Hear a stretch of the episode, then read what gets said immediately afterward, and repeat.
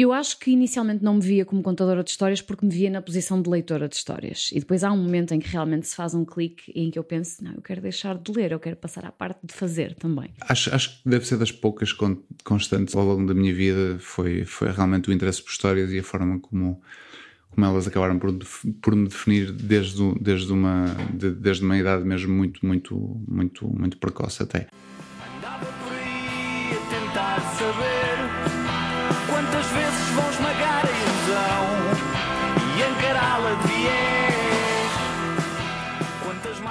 Olá e bem-vindos ao Falar Criativo. Eu sou o Rui Branco e este é o podcast sobre criatividade e as pessoas transformam as ideias em algo de valor.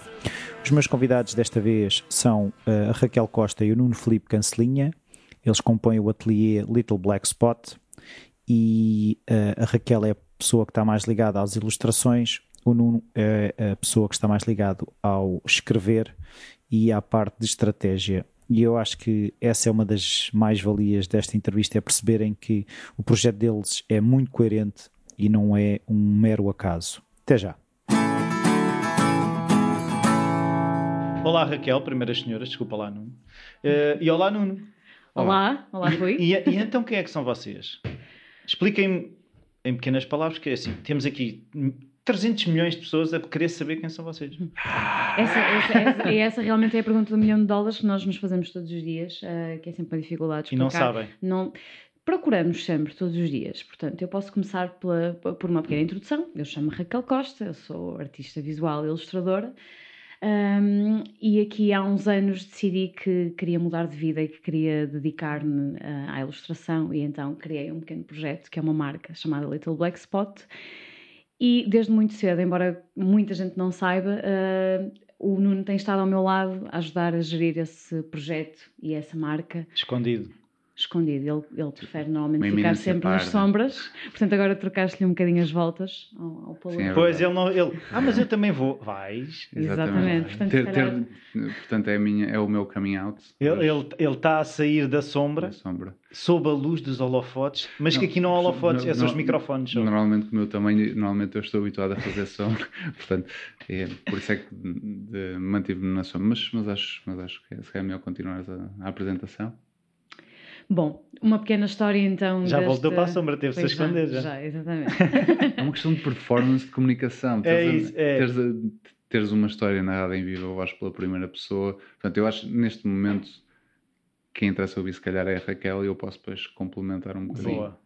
Acho que sim. Pronto, para contextualizar, porque é que eu disse que, que, quis mudar de vida? Porque a minha formação começa por ser eh, em artes plásticas, em escultura, uh, nem sequer em pintura, e hum, eu durante muitos anos dei aulas no ensino básico e secundário, fui livreira, dinamizei uh, ATL em, com, com atividades de expressão, expressão plástica e efetivamente eu sempre tive um, a ilustração como um campo que me, que me, fascinava, muito pelo facto de que eu era uma leitora ávida e por via da leitura a ilustração interessava muito como uma forma de expressão visual das narrativas. Um, e há um momento em que comecei a pensar nisso a sério, comecei a pensar que queria, que queria eh, aventurar na ilustração enquanto carreira profissional e isso aconteceu por volta de 2011, 2012, que comecei um, a construir portfólio, comecei a fazer inicialmente uma série de trabalhos autoativados. Uh, e esse, esse, esse, projeto, a que eu dei o nome de, de, de, Little Black Spot, muito rapidamente se transformou numa marca sobre a qual, sobre a qual eu conseguia desenvolver esse trabalho de, de, de ilustração para além de fazer uh, algumas exposições de, de, ilustração, comecei, comecei a criar também uma marca de produtos ilustrados, postais, marcadores de livros, uh, reproduções de ilustrações, e, e, é muito nesta fase que, primeiro, de uma forma, lá está, informal e na sombra, o Nuno começa, começa, começa a colaborar comigo, a ajudar-me a fazer toda a gestão de projetos, gestão, gestão de marca. Pronto, e é aqui e, que eu entro agora. E é aqui que eu me interrompo. E digo, portanto, a minha formação é, é na área de Direito, uh, que não, te, não terá assim à partida grande coisa a ver com, com aquilo que a gente faz, mas providenciou-me por um framework de trabalho que me ajuda a aprender e, eu, e é uma, uma das coisas que acho que consigo fazer é aprender muito rápido. Um, e também ter uma mundividência também, também um bocadinho mais alargada. Uh, portanto, e é aqui que eu, uh, que, que, acho que, que, nós maximizamos a nossa colaboração, que é, uh, portanto, a Raquel traz essa componente bastante mais artística e criativa de formação e eu, por natureza, trago uma coisa um, um bocadinho de mais organização e mais. Uh, uh, não sei, mais, mais se calhar uma visão um bocadinho mais, mais de negócio também. Também, também. E depois, assim, há, há, sempre a questão de que, de que nós, nós falamos muito que a área do direito é uma das grandes áreas humanistas, não é? E que acaba por ter pontos de contacto com tudo aquilo que é importante, não é? E acaba por dar uma. É, lá está, é uma visão humanista, portanto, um, sobre, sobre, sobre as coisas e sobre aquilo que, que fazemos. E acho que acabamos por ter visões que se complementam e, e o nosso trabalho sai reforçado com esta colaboração. Sim. Pronto, long story short, uh, quando vimos que efetivamente esta sinergia poderia funcionar, uh, começamos a assumir realmente o papel de, de, de, estúdio. Tivemos a nossa primeira colaboração assim oficial, uhum. portanto, Out of the Shadows, uh, em 2014. 2015. 2015. Portanto, recebemos uma comissão de, de, de, um livro infantil para comemorar o centenário do Teatro Circo em Braga, portanto, uma sala sala muito, muito conhecida e muito bonita, que entretanto teve fechada, foi recuperada e foi relançada. E no centenário eles quiseram, portanto, fazer um, um livro infantil, também um bocadinho à laia de, de, de, serviço, de apoio ao serviço educativo do teatro. Portanto, eu escrevi o texto, a Raquel uhum. ilustrou. Uhum. Um, pronto, e a partir daí temos, temos abraçado vários projetos dentro desta área uh, que passam, portanto, pela, pela construção de identidades de marca, campanhas publicitárias, Projetos de decoração de interiores, projetos de arte pública, como se continua a haver projetos de ilustração ligados à narrativa sequencial. Portanto, acho que o que liga, no fundo, todas estas coisas, nós, nós falamos muitas vezes disso, é a questão do storytelling, da, da, das histórias, porque nós, nós vemos um bocadinho uh, a forma de nós apaziguarmos, de nos apaziguarmos face à, à grande diversidade de áreas em, em, que acabamos por, por intervir em termos de trabalho, tem a ver com isto. Todas são unidas pelo facto de nós nos vermos como contadores de histórias e quando nós estamos a criar uma marca, a criar uma identidade de marca, uma campanha publicitária para uma marca, nós estamos a reforçar a história dessa marca ou estamos a pensar como é que podemos contar a história dessa marca, o mesmo para todas, para todas sim, as vertentes do trabalho. Sim, qualquer que seja o suporte, estamos sempre a contar uma história. Uh, nós há bocado falávamos que tínhamos, que tínhamos uh, feito umas, umas cadeiras há uns anos atrás. Uh, e era uma história. As cadeiras que foram sim, foram fotografados. Portanto, pertenciam a um hostel de uma amiga nossa e que acabaram por ir eventualmente parar ao Guardian, uh, que foi, foi uma coisa, foi um milestone uh, importante. a foto está emoldurada lá em casa? Por acaso não. Nós, não, nós somos péssimos nisto, somos nós somos pouco minimal... vaidosos e muito minimalistas. Muito minimalistas, acho, acho então, Nós nem sequer temos um recorte do artigo em papel. Não. É verdade. Nós somos assim. Temos um recorde do artigo na internet. Exatamente. Temos um clipping. É, é, o, é, é o jornal de hoje em dia. Portanto, mas tudo isso, qualquer suporte serve para contar uma história. E normalmente as histórias mais bem contadas são aquelas que são contadas em múltiplos suportes e que são reforçadas uhum. por diversos uh, veículos e caminhos. Portanto, e acho que é isso, isso é o coração do nosso trabalho. E se tivesse, voltando um bocadinho à tua pergunta inicial, quem é que nós somos? Pá, nós somos contadores de histórias e depois contamos-las todas as formas possíveis e imaginárias. E é isso que também nos dá um bocadinho de prazer daquilo que nos motiva é podermos cada dia contar uma história diferente, com uma metodologia diferente uh, e poder aferir o que é que funciona, o que é que não funciona, e aquilo é que nós realmente somos bons e aquilo que não somos tão bons, e no que somos bons continuar a melhorar e, que no, e no que não somos bons melhorar bastante. Pronto, e é isso. Então agora eu quero voltar atrás e uhum. perceber, uh, não estavas a contar histórias quando davas aulas, porque disseste, tiveste mudado de vida, não eras contadora de histórias, passaste a ser, sempre quiseste ser contadora de histórias e a vida não te deixou, como é que foste parar a escultura e todas essas coisas? Ora bem, um eu acho que inicialmente não me via como contadora de histórias porque me via na posição de leitora de histórias. Okay. E depois há um momento em que realmente se faz um clique em que eu penso: não, eu quero deixar de ler, eu quero passar à parte de fazer também. Um, eu vou parar a escultura porque, assim, eu desde criança que, que sabia que queria ter, que, trabalhar na área de, das artes, embora houvesse uma diversidade grande de coisas que eu via como caminhos possíveis, cheguei a pensar em ser arquiteta, cheguei a pensar em ser pintora. Depois, um, efetivamente, quando, quando, quando entrei para as Belas Artes, no Porto, onde fiz a minha formação inicial, uh, inicialmente eu queria entrar para o curso de pintura. E a minha média, na altura, não me permitiu, por coisa de uma décima, assim, aquelas coisas ridículas. Ou seja, espera aí, uh, o elan de ser pintor é maior do que o elan de ser escultor, é? Era, muito, muito por causa da forma como, um, como a formação é, é, também nos chega em contexto, por exemplo, do ensino secundário, porque nós abordamos pouquíssimo uh, trabalho feito em termos de escultura contemporânea, ou seja, nós estudamos a escultura. Uh, dos séculos passados, mas há realmente pouco investimento na, na produção da, pronto, no conhecimento da, da, escultura contemporânea. portanto, era uma área que não me aliciava porque eu a desconhecia quase, quase por completo. Os verdadeiros e... artistas, os Star System, são os pintores, né? os Van Goghs, os Picassos. Sim, acabam por ser muito mais mediatizados Portanto, uh, mesmo qualquer pessoa que não tenha. Os, os sim, modernos, sim, os sim. contemporâneos já, já, já, é mais já, já é diferente. da instalação. É diferente. Sim. mas estamos a falar até, até meados do, do século XX. Sim, do que damos na, na, no secundário, ou pelo menos que eu dei. Sim, sim, sim. É que qualquer pessoa que não tenha formação específica em artes mais rapidamente consegue identificar 3, 4 nomes de pintores conhecidos do que Escultor, escultores. Claro. Uh, e, ironicamente, mesmo no próprio ensino de artes visuais, uh, acaba por, por acontecer isso. E eu entrei em escultura e cheguei a ponderar mudar de curso até, até ter estado realmente uh, durante uns tempos a fazer o trabalho de escultura e pensei, não vou nada mudar de curso. Isto é giro. Como é que eu alguma vez pensei que, que, que isto não era para mim? Isto é para mim, efetivamente. Portanto, agrada-me toda a ideia de trabalhar com, com, com materiais, de, de não pensar apenas numa imagem bidimensional que tem de ser apreciada de um determinado ponto de vista, ou seja, ter que me relacionar com uma peça que tem presença num espaço e como é que isso uh, causa impacto ah, nesse espaço. afinal sempre foste arquiteta na relação com a peça. Sim, a, a, escultura acaba por ser uma área bastante, bastante compreensiva porque, porque está relacionada com todas as questões. Obviamente, nós, nós, nós temos preocupações uh, ah, que são semelhantes às da pintura em termos de concepção de, de, de uma peça, de uma, de uma, de que tem uma imagem visual, ao fim e ao cabo, mas que depois efetivamente tem de ser pensada como parte que vive num espaço e que habita um espaço e, que o modifica por estar, por estar lá presente e modifica a nossa relação com esse espaço e que nos obriga a circular em volta dela, uh, precisamente por, por, por ocupar um espaço tridimensional. E, e eu percebi que isso, que isso me apaixonava e percebi que isso mudava muito a minha relação com o desenho. Eu sempre gostei muito de desenhar e, e é muito frequente dizer-se que o desenho de escultor acaba por ser um bocadinho diferente, porque parece que anda sempre à procura da, da é volumetria, da, é? da, dimensionalidade, e, e isso agradou-me bastante. Então eu decidi não, não mudar de curso, prossegui com, com formação em escultura, senti-me, senti, senti que estava no lugar onde pertencia.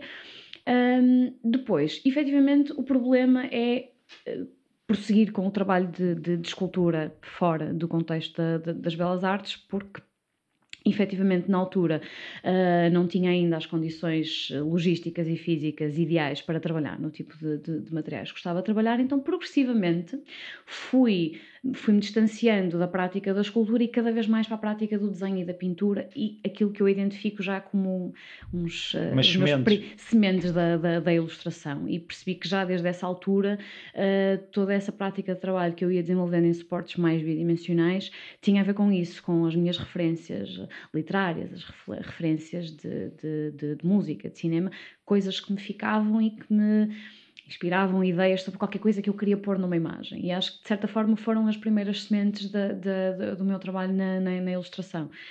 E eu, na altura, portanto, comecei por, por dar aulas no ensino básico e secundário, como te disse. Eu não me via conscientemente como uma contadora de histórias, mas, uh, de certa forma, incorporava isso na, na minha prática, porque eu encarava, encarava a profissão e encarava o trabalho que eu fazia enquanto, enquanto dava aulas, apesar de não ter sido uma experiência muito, muito longa, muito prolongada no tempo, encarava isso com a importância de quem está a deixar um legado. Isto não é dito de uma forma, não é, não é, não é arrogância, não é, não é ser convencida, era eu ter a noção de que para trás de mim tinham, tinham, tinham ficado marcos importantíssimos de pessoas que passaram pela minha vida, que foram meus professores e que em alturas críticas e decisivas uh, me ajudaram a tomar decisões que ajudaram a formar aquilo que é efetivamente aquilo que eu, que eu sou hoje.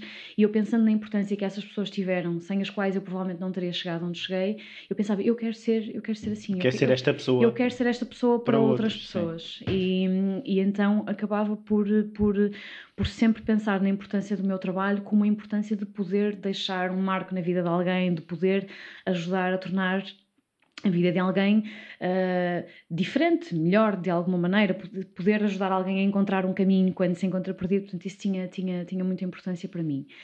E, Entretanto, o que acontece é que depois, eh, por, por, por diversas razões, uh, eu vou sentindo sempre no fundo da minha cabeça aquela, é aquela, aquela vozinha, tipo, eu gosto disto, mas eu não gosto só disto. Eu percebi-me que eu, ao fim de alguns anos, progressivamente estava a deixar cada vez mais de lado qualquer prática artística, por, por questões de tempo, porque dizia sempre pronto, agora isto é chato, eu tenho, tenho o meu emprego das 9 às 6, portanto não, não, não, não tenho tempo para pintar, não tenho tempo para desenhar. E chegou um período em que, pá, efetivamente, eu estive muito, muito tempo sem pegar num lápis, sem pegar num pincel, e isso começou-me a incomodar, começou-me a criar assim uma, uma bola de angústia Havia ali dentro. uma falta. Sim. E há um momento em que eu sinto se eu não faço qualquer coisa rápida acerca disto, eu vou deixar esta prática para sempre. E isso era uma coisa que me desconcertava e que me deixava realmente uh, bastante desconfortável em termos de perspectivas de futuro.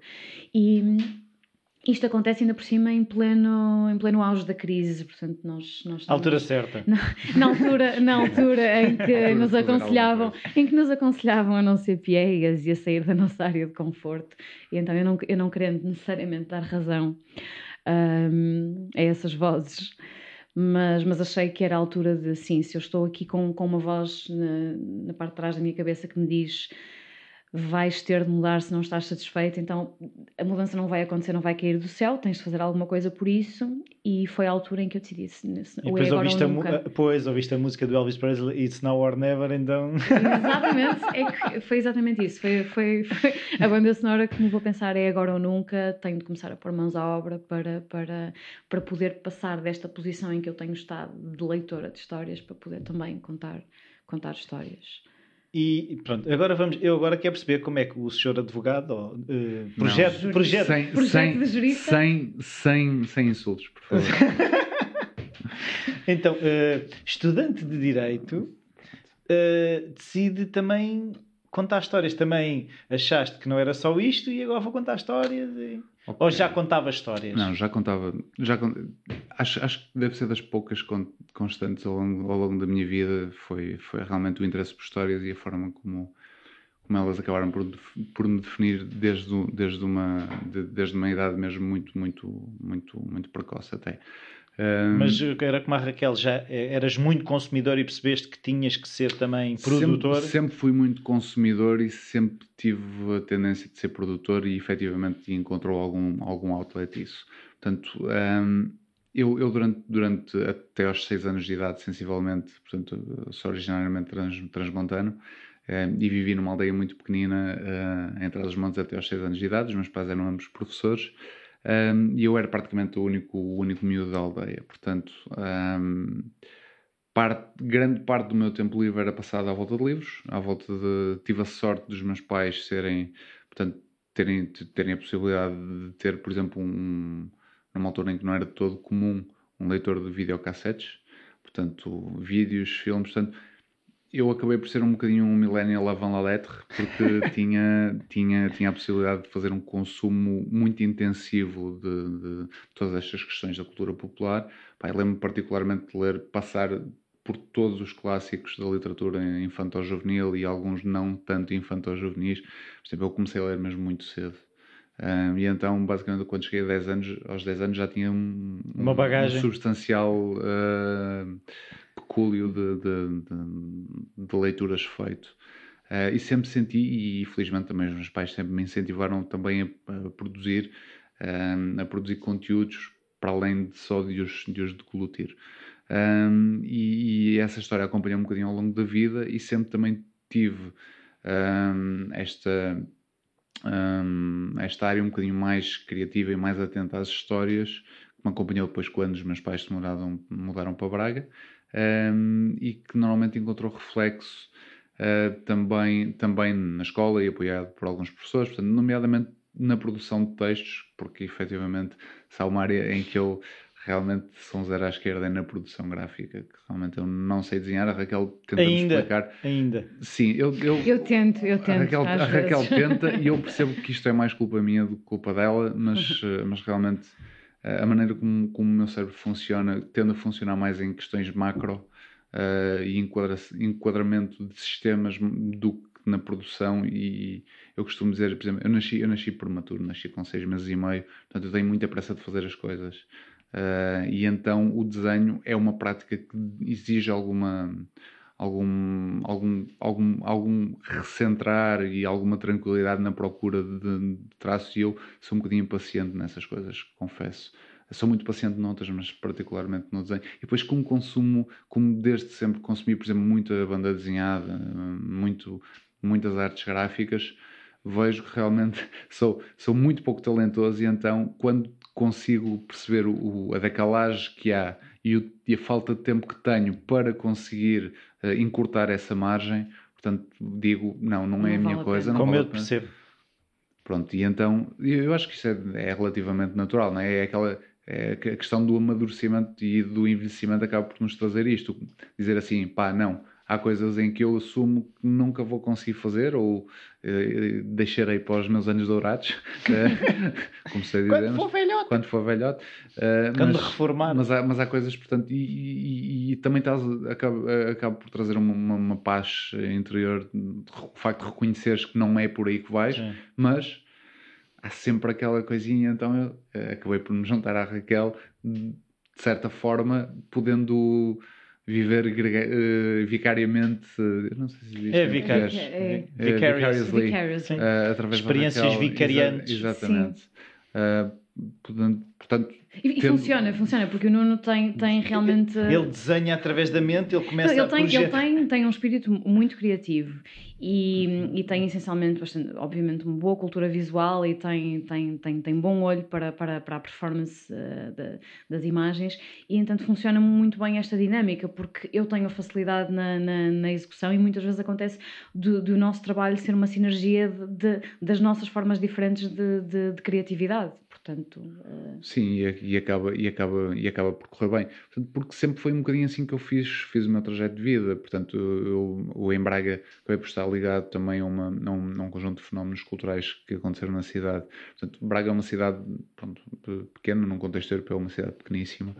Um, e, e, durante, portanto, durante alguns anos houve um ciclo político alargado de 30 e tal anos em que tivemos a mesma autarquia um, e acabou por haver um certo amodorramento das questões culturais, que já de si também são questões que na própria cidade são um bocadinho um, vá lá, tangenciais devido à predominância, uma predominância muito grande de, de, da cultura um, católica cristã, um, porque às vezes não olha com bons olhos a, a, a criação artística.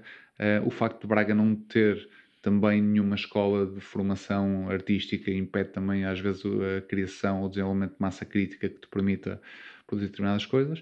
Portanto, e, a determinado ponto de, da minha vida acabei por me juntar com, com, com, outras pessoas com interesses semelhantes e acabamos por, uh, por criar uma cooperativa cultural que na altura teve bastante impacto em Braga, que era a Velha Branca, um, eh, e conseguimos ter um, até, até criar, criar bastantes eventos. Portanto, e daí também tive contacto com muita, muita gente da produção cultural, desde o teatro até à escultura, passando pela, pela obviamente pela escrita. Por exemplo, o Walter Ugumem era, era um dos, foi um dos nossos primeiros uh, uh, uh, preletores de um curso de escrita criativa. Tivemos, tivemos, tivemos mesmo portanto, algum um índice de atividade interessante e que permitiu efetivamente ter contacto com, com um bocadinho com todas as áreas de criação. portanto, e articulando... estava o direito no meio disso tudo? Aqui, aqui, é... o, o direito, eu costumo, eu costumo dizer que foi um flight of fancy, porque hum, eu, eu lembro-me... Por causa do Perry Mason ou não te lembras é, do Perry Mason? Sim, lembro do Perry Mason. Curiosamente, isso é uma das coisas, uma das minhas características. As pessoas costumam dizer que eu sou muito mais velho do que eu sou porque me lembro de coisas. Uh, é que não deveria lembrar se para a idade que tenho. idade que tenho. Mas. Uh, como por exemplo. É? Não sei, por exemplo, segues desenhos animados, é incrível. Tipo, tu lembras do Ulisses? No espaço? Sim, vagamente. Vagamente. Eu, eu, eu lembro lembra-se bem, ele lembra-se detalhadamente. Detalhadamente, e era uma coisa que, que aquilo passou na televisão teria 3, 4 anos, uma coisa, uh, uma coisa assim. Mas voltando um bocadinho à, à, oh, àquela, ideia, àquela, ideia, àquela ideia principal, que entretanto também já, já, já, não, já não sei bem qual era. Uh, mas o direito, tinhas, tinhas perguntado o direito. Para o direito, hum, é assim, eu quando fui fazer os, hum, na altura os testes psicotécnicos Sim, no secundário, Sim. aquilo foi, foi uma grande atrapalhada porque aquilo dava quase tudo igual. todas as áreas de saber. Também sofro desse mal. Tanto que eu fiz no nono e no décimo segundo porque não cheguei, não cheguei a conclusão nenhuma. E, e, aquilo que deu no nono ano deu no décimo segundo.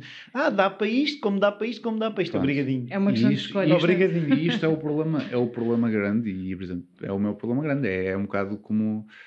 Pá, é, é, tipo ser um, um miúdo com, com, com, def, com, com aquele déficit de atenção, não é? Tipo, qualquer coisa que brilhe, eu qualquer, qualquer, coisa que brilhe, literalmente o meu, meu olho foge para ali. Portanto, e, e interesso-me realmente por todas as áreas da vida, porque acho que isso é que é realmente a, a, a, parte interessante das coisas. E lá está, é a tal visão que eu falei há pouco, macroscópica, de tentar interrelacionar tudo uh, e tentar realmente ter uma, vida, uma visão mais abrangente possível acerca de tudo. Uh, e pronto, traz depois, obviamente. Uh, isso tem um nome que, que é engraçado, que é o SOS, que é Shiny Object Syndrome. Sim. Sim, para mim toda a, informa toda a informação é um shiny object. Portanto, qualquer, qualquer informação obviamente relevante e tendo a observar determinados parâmetros de qualidade. Sim, mas às vezes até mas... o, a particularidade das formigas fazerem isto ou aquilo também sim, é, acaba sim. por ser interessante. Naquele tenho, momento é. Sim, eu tenho, eu, tenho, eu tenho, tenho amigos que me chamam repositório de conhecimento inútil. Eu sou o Wiki Rui. Exato. É uma das alcunhas que é. tenho, é o Wiki Rui. E, é, e, é, e Portanto, sabes bem como o, o, drama, às vezes, de nós queremos fazer alguma coisa mais. E depois, às tantas, acharmos, não sei se também te acontece, que é achar que não estás a, a, a avançar, porque tu estás, Sim, aí, estás a andar não, para o lado nós tanta vez. Para o lado, nós andamos para o lado. Na verdade, nosso, nosso caminho não se faz por metros, metros em área. É isso. não é? Bem visto. Bem é uma, visto. é uma, uma questão um bocadinho, um bocadinho assim. Pá, e o direito acaba por, por, por acontecer contextualmente. Foi eu, eu não quero dizer que foi uma escolha refletida, não era de toda uma paixão, mas havia que escolher qualquer coisa naquela altura e pareceu-me tão bom. Mas a questão que eu, eu às vezes quero perceber é, é vias-te? Não, não via, e desde muito cedo isso foi um dos problemas com o curso.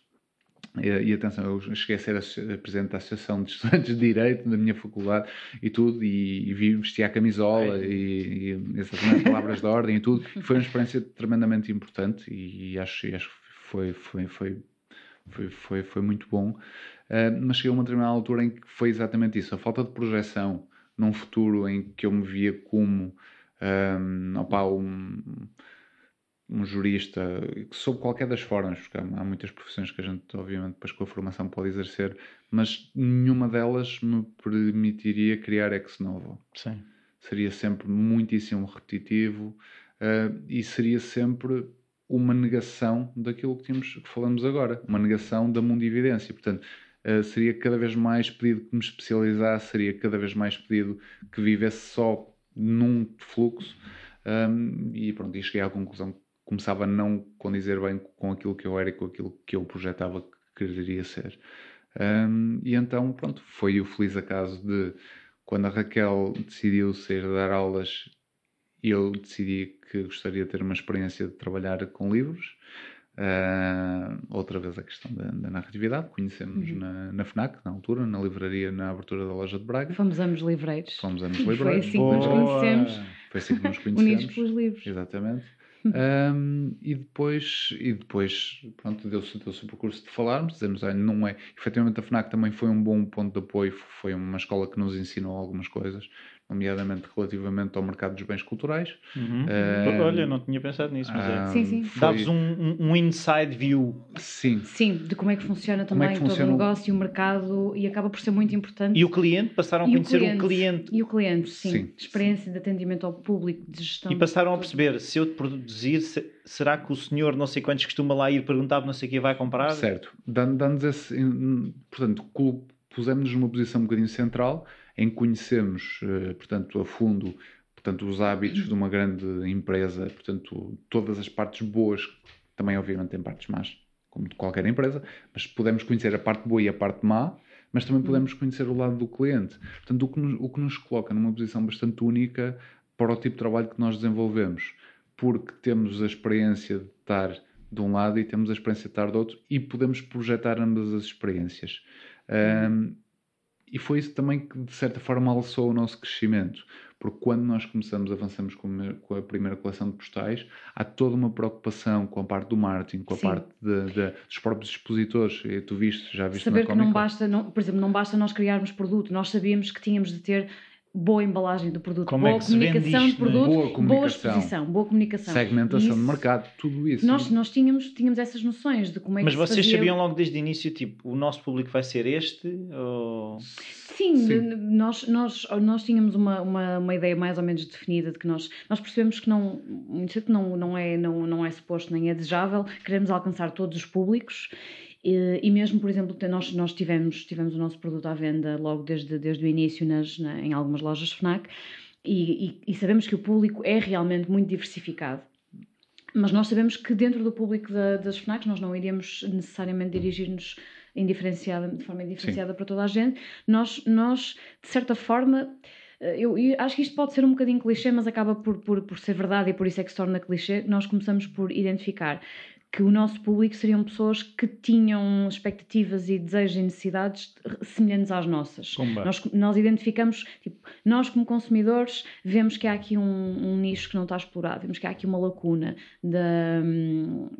a nível de, de, de, de, produto ilustrado, como os postais, como o marcador de livros, não há, não há suficiente oferta de um produto diferenciado, com suficiente personalização que vá tocar no coração daquelas pessoas pois, que mas procuram... às vezes essa questão do, do diferenciado que eu, é uma coisa que eu às vezes também uh, me questiono que é se não há é porque não há mercado ou porque ainda ninguém fez é que às vezes há uma, é este, há uma das regras é? do marketing também que diz que as necessidades não surgem só por si, é São o papel criadas. do marketeer ou de, de, quem produz. O caso do iPhone, despertar não é? a necessidade. Ninguém precisava de um iPhone. Exatamente. Portanto, Tecnicamente, sim. Uh, Pode, obviamente, podemos discutir que há um, há um misto.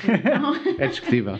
É, obviamente que, Vamos discutir. Que, que, sim, que há sempre, há sempre, temos sempre de pesar-se, porque efetivamente há situações há em termos de negócios em claro. que se uma coisa não está a ser explorada, nós sabemos que temos de ponderar, mas porquê é que não está a ser explorada? É realmente porque se calhar já alguém tentou e viu que não funciona, que, não, que o mercado não quer mesmo mas sabendo que também teimosia, há uma questão de às vezes não há oferta porque ainda ninguém se lembrou de oferecer, nós decidimos avançar. Sim, sim, nós na altura até foi, foi uma coisa mais ou menos segura, porque portanto, estamos a falar do Dialbar da idade do handmade, da, do Dialbar da idade do, da, da ilustração também em Portugal, porque uhum. é um fenómeno relativamente recente.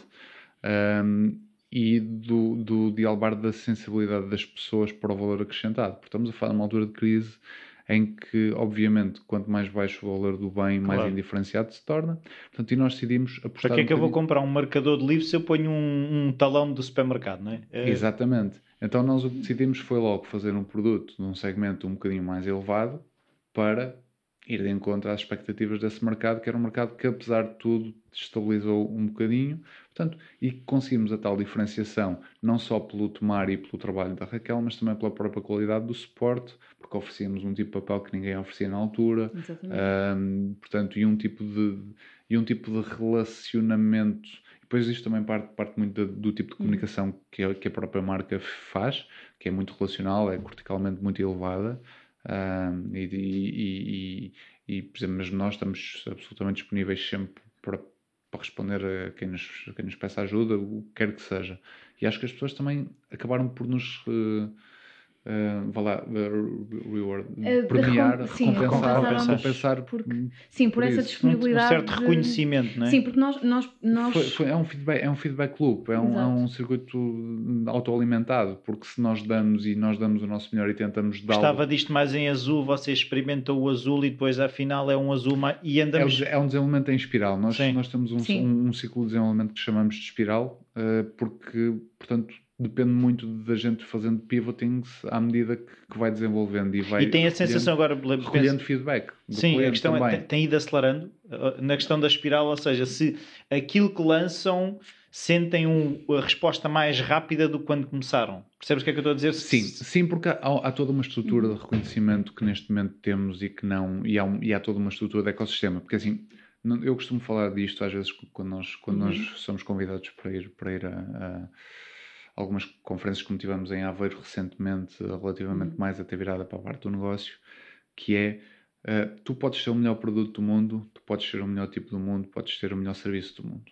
Estás inserido no ecossistema errado ou não tens ecossistema, nunca vais a lado nenhum.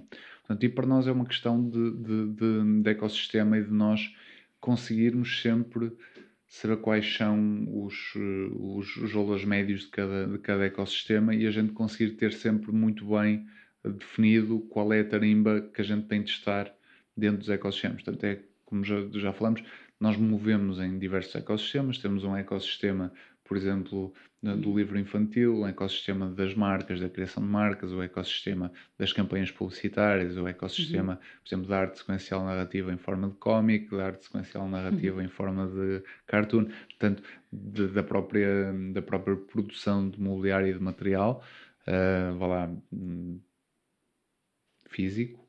Uh, e o que nós fazemos também, e isto é, é, tem sido extremamente importante para nós, é o facto de podermos guindar de cada, um, de cada experiência nesses ecossistemas relativamente diferentes, retirar coisas para fazermos uma, cross, uma, uma polinização cruzada. cruzada. Sim, sim. Tem sido extremamente importante no, no Fazer no enxertos, né? como as árvores, né? É, é, é porque alarga um bocadinho os nossos horizontes e a perspectiva sobre cada área do, do trabalho, porque nós discutimos muitas vezes isto, eh, os, os benefícios da especialização versus os benefícios desta multidisciplinaridade, vamos lhe chamar, em, em que nós trabalhamos, e acaba por ter a ver com isso.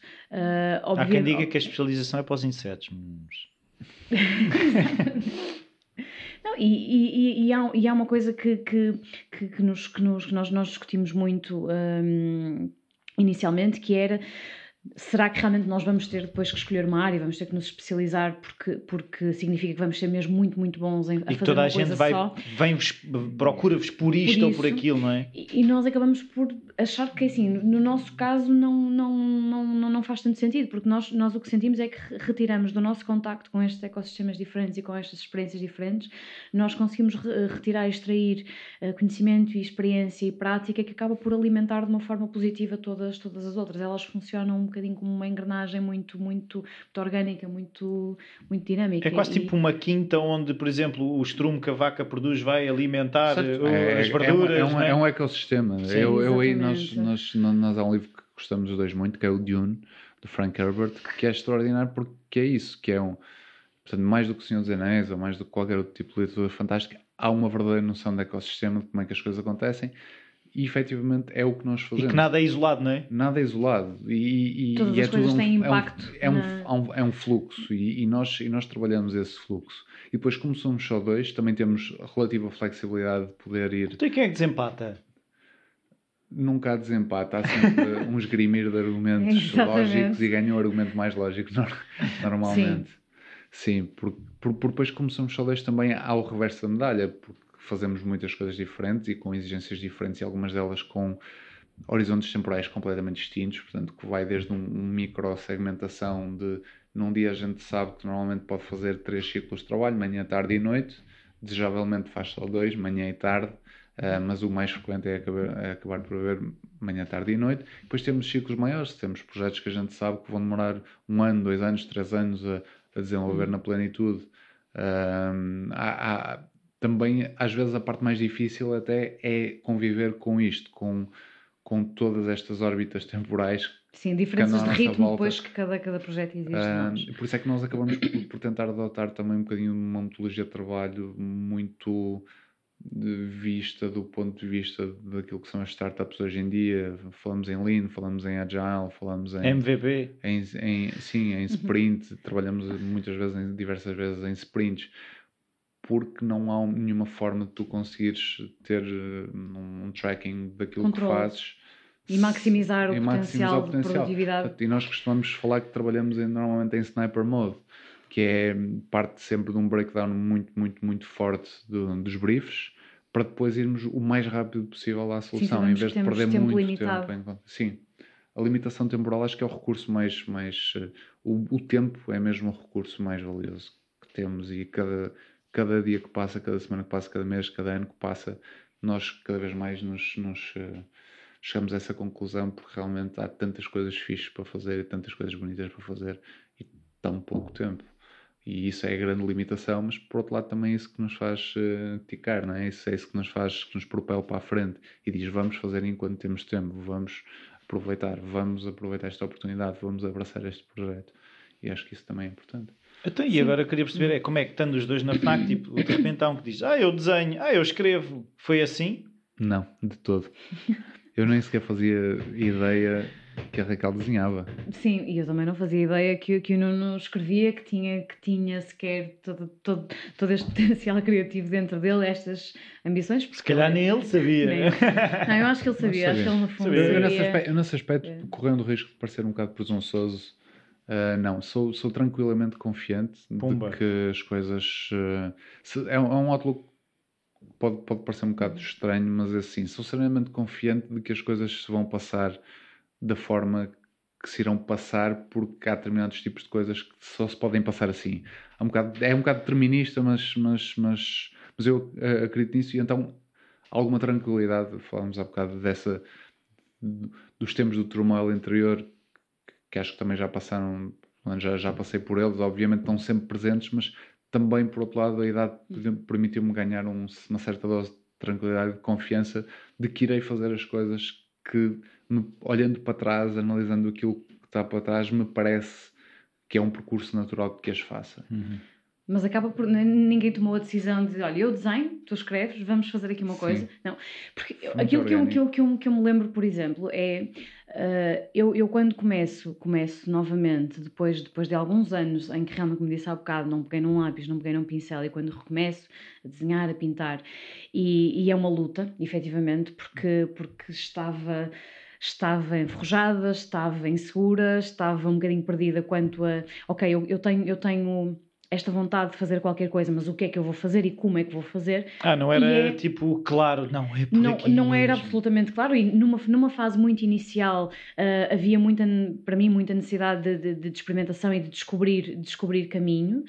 E, e, eu acho que é uma coisa mais ou menos natural. Qualquer pessoa que, que, que, que, está, que faz um processo criativo precisa sempre de, de, de, de, algum, de algum feedback e de uma, de uma, de uma projeção no outro, eh, que é uma, é uma validação que não tenha só a ver com, com necessidades de, de, uma, de uma aprovação para avançar, mas é a necessidade de qualquer coisa que eu estou a fazer e que eu quero que ela saia de mim e, e, e que exista no, no, mundo para, para além de mim e eu preciso realmente perceber como é que as outras pessoas uh, vivenciam e como é, que, como é que se relacionam com, com estas coisas que eu estou a produzir. Então, de uma forma muito natural, uh, o, o Nuno era a pessoa que estava mais, mais próxima de mim e era muito natural que eu tentasse sempre procurar com ele, tipo, o que é que tu achas deste caminho que eu estou a fazer? O que é que, o que, é que tu sentes relativamente a este trabalho que estou a fazer? O que é, o que, é que, o que, é que, o que, é que tu vês aqui?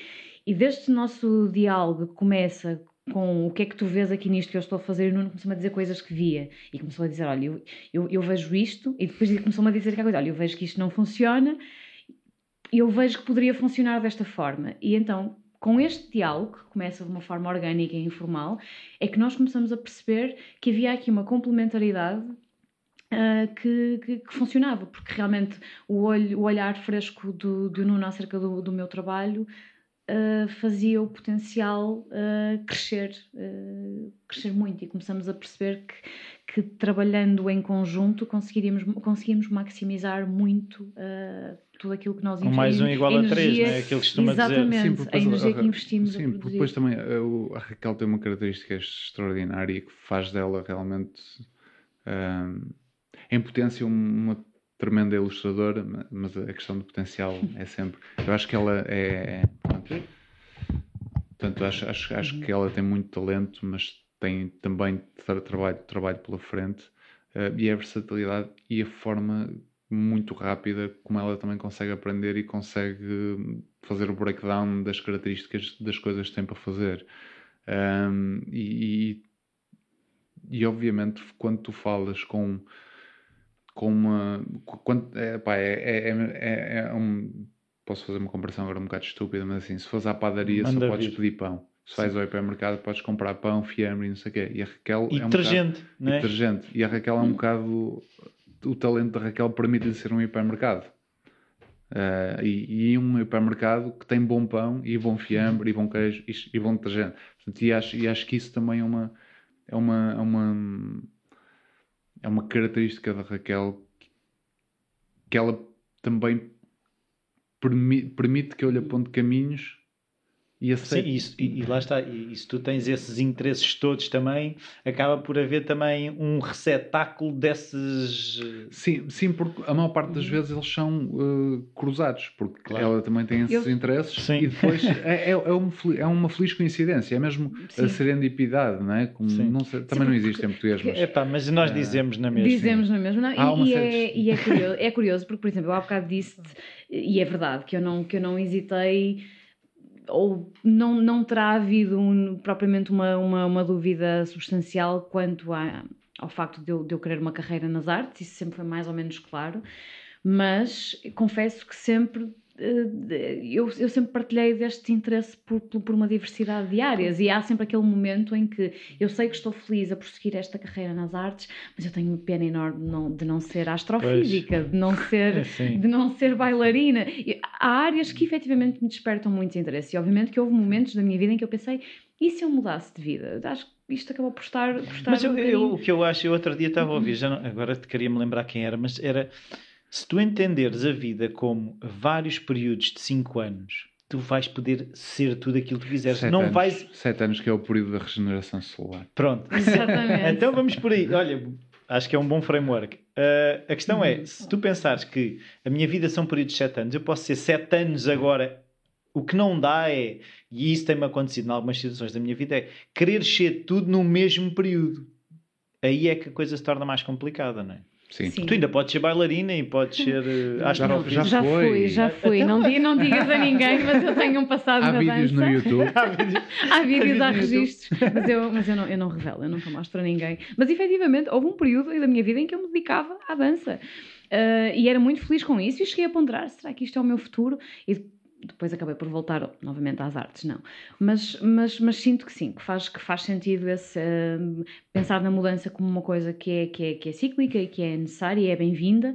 E a, a, grande vantagem, eu acho, e isto é, acaba por nos dar alguma paz, é, é nós termos percebido que, estando a trabalhar em conjunto nesta área vamos chamar artística, criativa. criativa, criativa, é mais isso, nós conseguimos ter mais facilmente um outlet para conseguir abordar todas essas áreas paralelas de interesses que nós temos, sem necessariamente dizer, nós agora, eu agora tenho que ser cientista para me poder dedicar a esta paixão que tenho pela ciência. Não, nós, nós muito frequentemente nós espalhamos ciência das nossas... Eh, exatamente, tá exatamente. Nós, facto... nós somos grandes geeks da é ciência. É isso. Sim, nós... E acho muito bem. Nós, nós devoramos de documentários hum. eh, de Sim, séries literatura como o Cosmos, científica. literatura científica. Olha, um uh, a seguir ao teu, porque tu tens mais qualidade.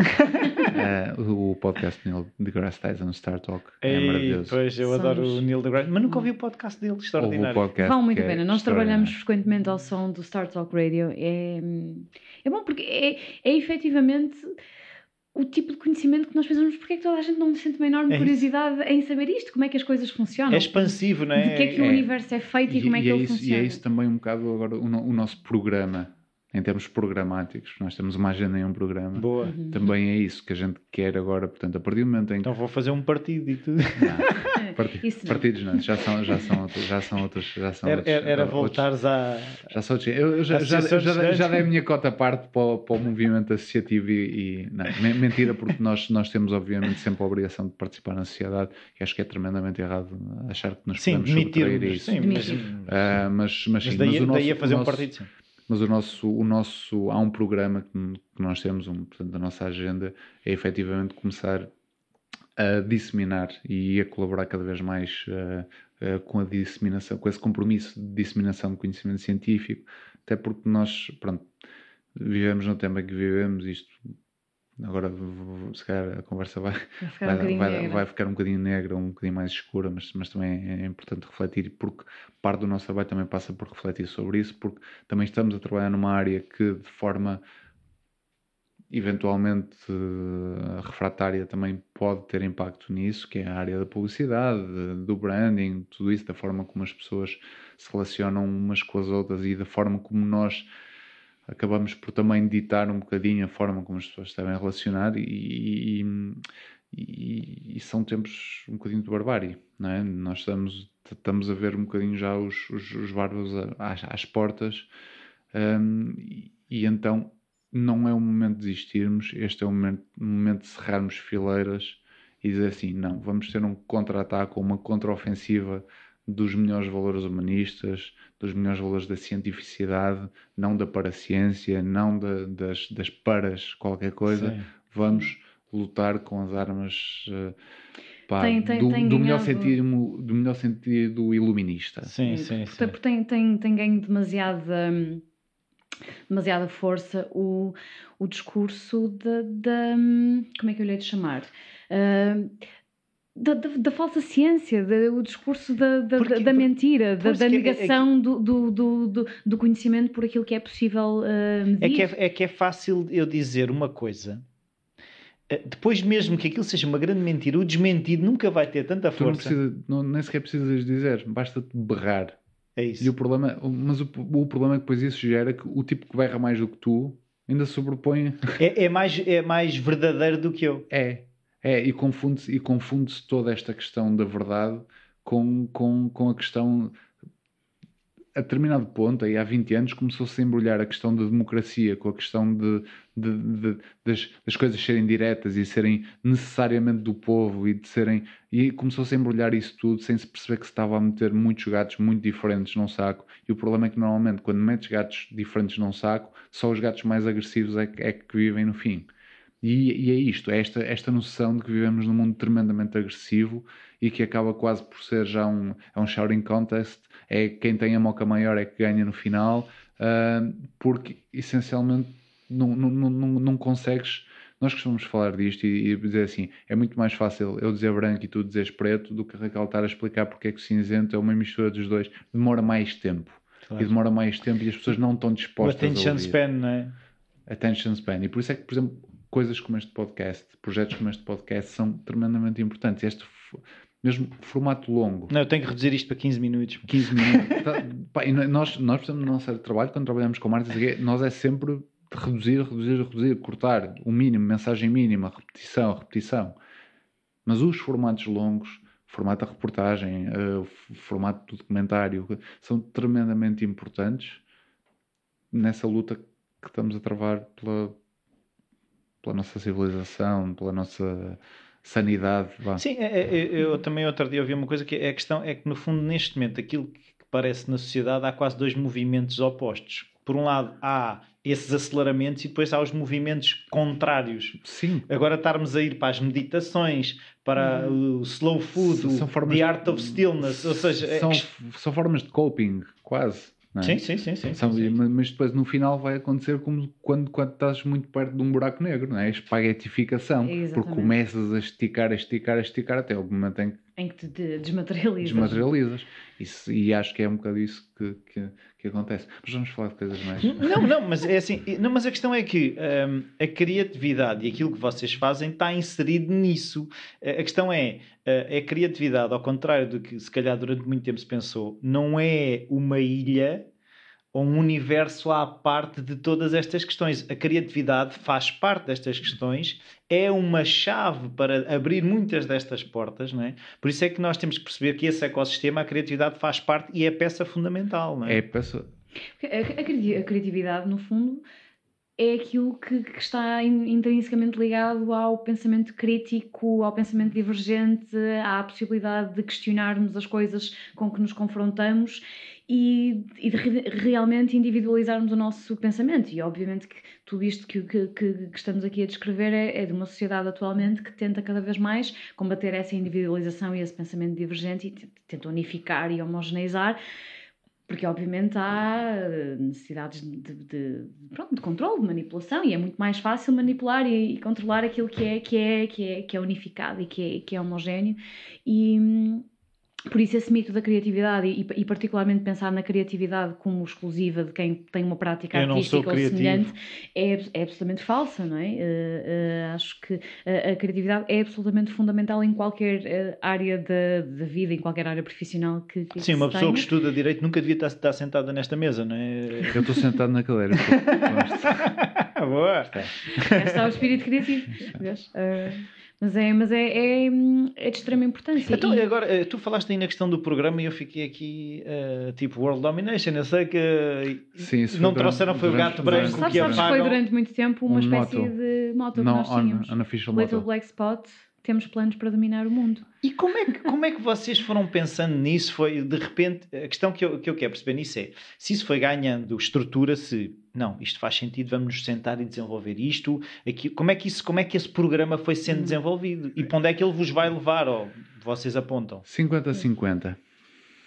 Há, um, há uma linha há uma linha que nós uhum assim, nós, nós falamos mesmo muito frequentemente e temos, como digo, a adoção de algumas metodologias da startup, nós temos scrums e temos, temos, eh, temos reuniões de início de dia, final de dia, pronto, é uma forma que a gente arranjou, de, portanto, de gerir o trabalho e de manter sempre o fluxo de comunicação em aberto, porque é muito importante, embora sejamos só dois, uhum. mas por sermos só dois, não temos sempre o fluxo Sim, aberto. e, e ajuda-nos a combater, por exemplo, uma coisa que, que, que, que, é infelizmente uma característica minha, que é uma tendência para a, para a indisciplina e para, e para, ai, ai, ai. Para, para, para, a desorganização. Não, é verdade. E isto, isto é um dos grandes benefícios da, da, da nossa colaboração, é uh, perceber que nós, nós vamos encontrando formas de, de, de conseguir extrair o melhor da, da, do nosso desempenho, da, da, forma como trabalhamos, por irmos afinando estes, estes processos e, e, perceber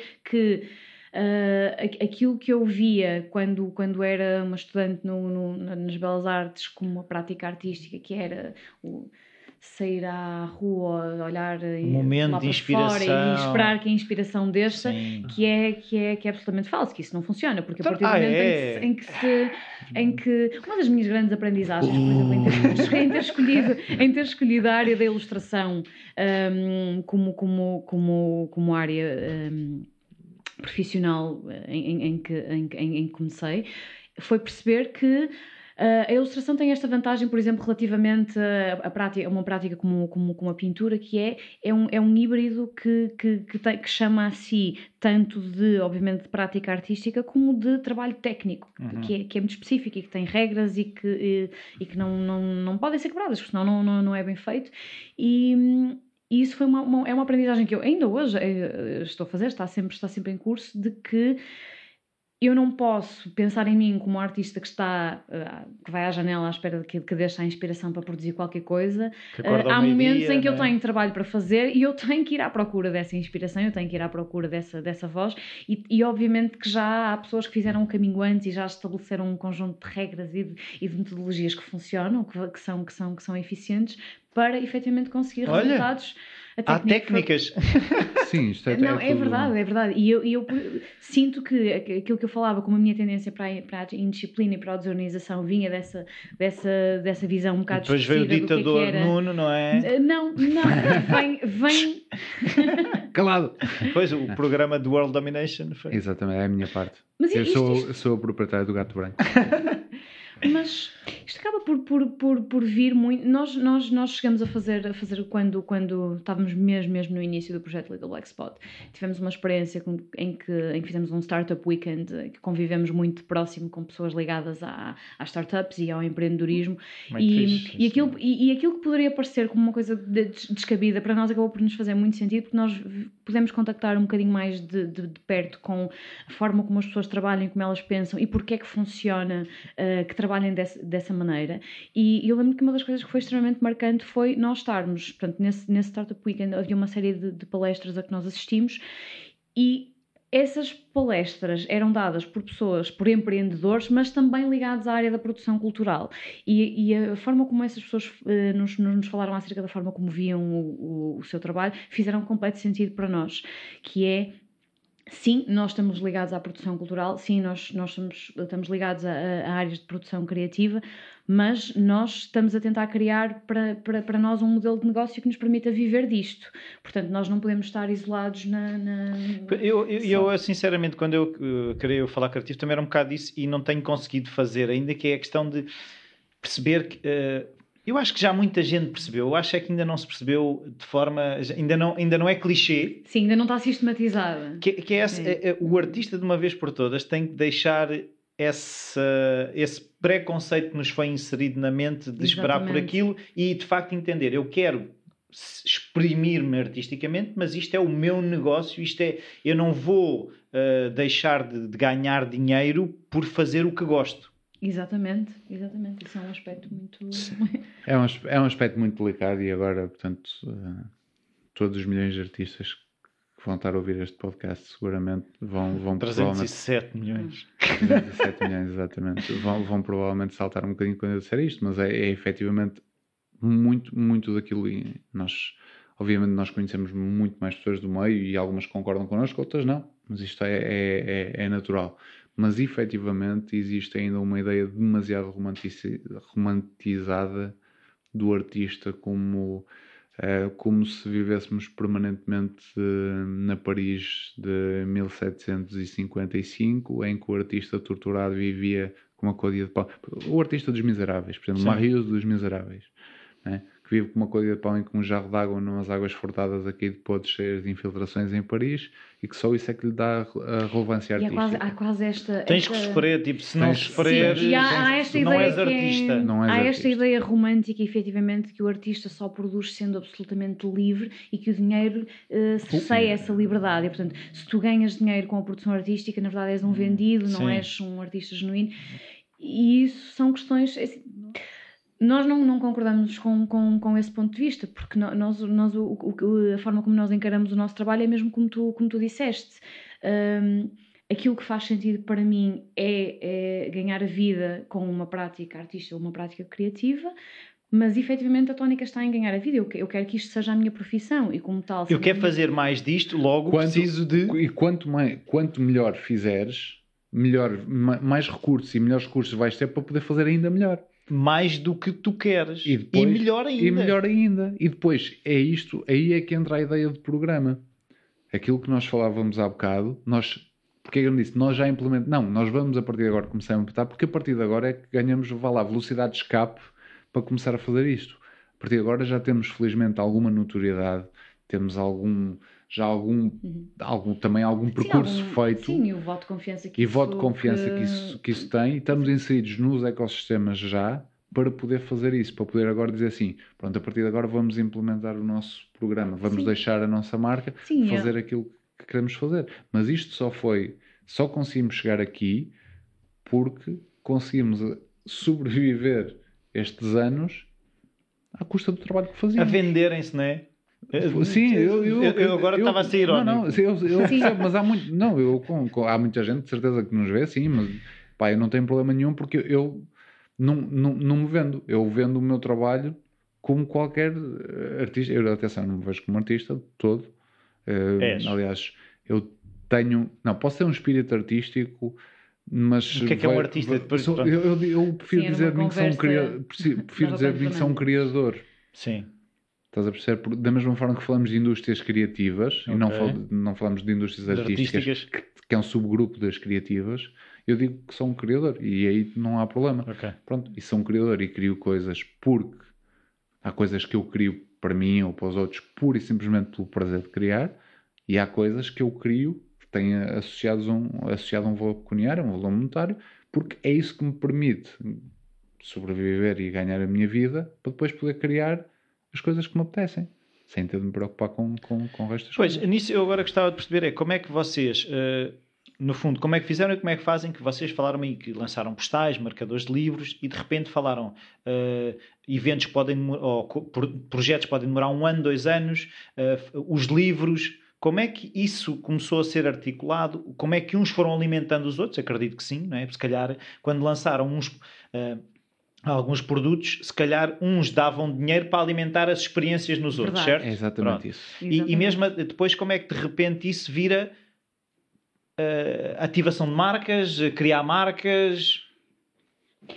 Nós, nós costumamos uh, dizer, nós, nós falamos muito quando, quando, quando discutimos acerca de, lá está, da pergunta de quem nós somos e o que é que, o que, é que fazemos, uh, nós vemos este, este, este projeto Little Black Spot como, como um guarda-chuva que, que abrange essencialmente estas, estas, estas áreas, uma área de prática assumidamente artística, pronto, que tem a ver, obviamente, com as minhas raízes, com, com, com a minha formação, tem depois necessariamente uma, uma, uma, uma, vertente mais, mais comercial, que é, que é o produto que nós, que nós, nós criamos para, para, para vender, e tem depois uma, a, vertente do serviço, que é o trabalho que nós fazemos então para, para, para outras pessoas, como a criação de marcas, e elas efetivamente funcionam em sinergia e autoalimentam-se, porque é assim, a vertente comercial, por exemplo, é extraordinária porque é um, é um, é, um meio de rendimento.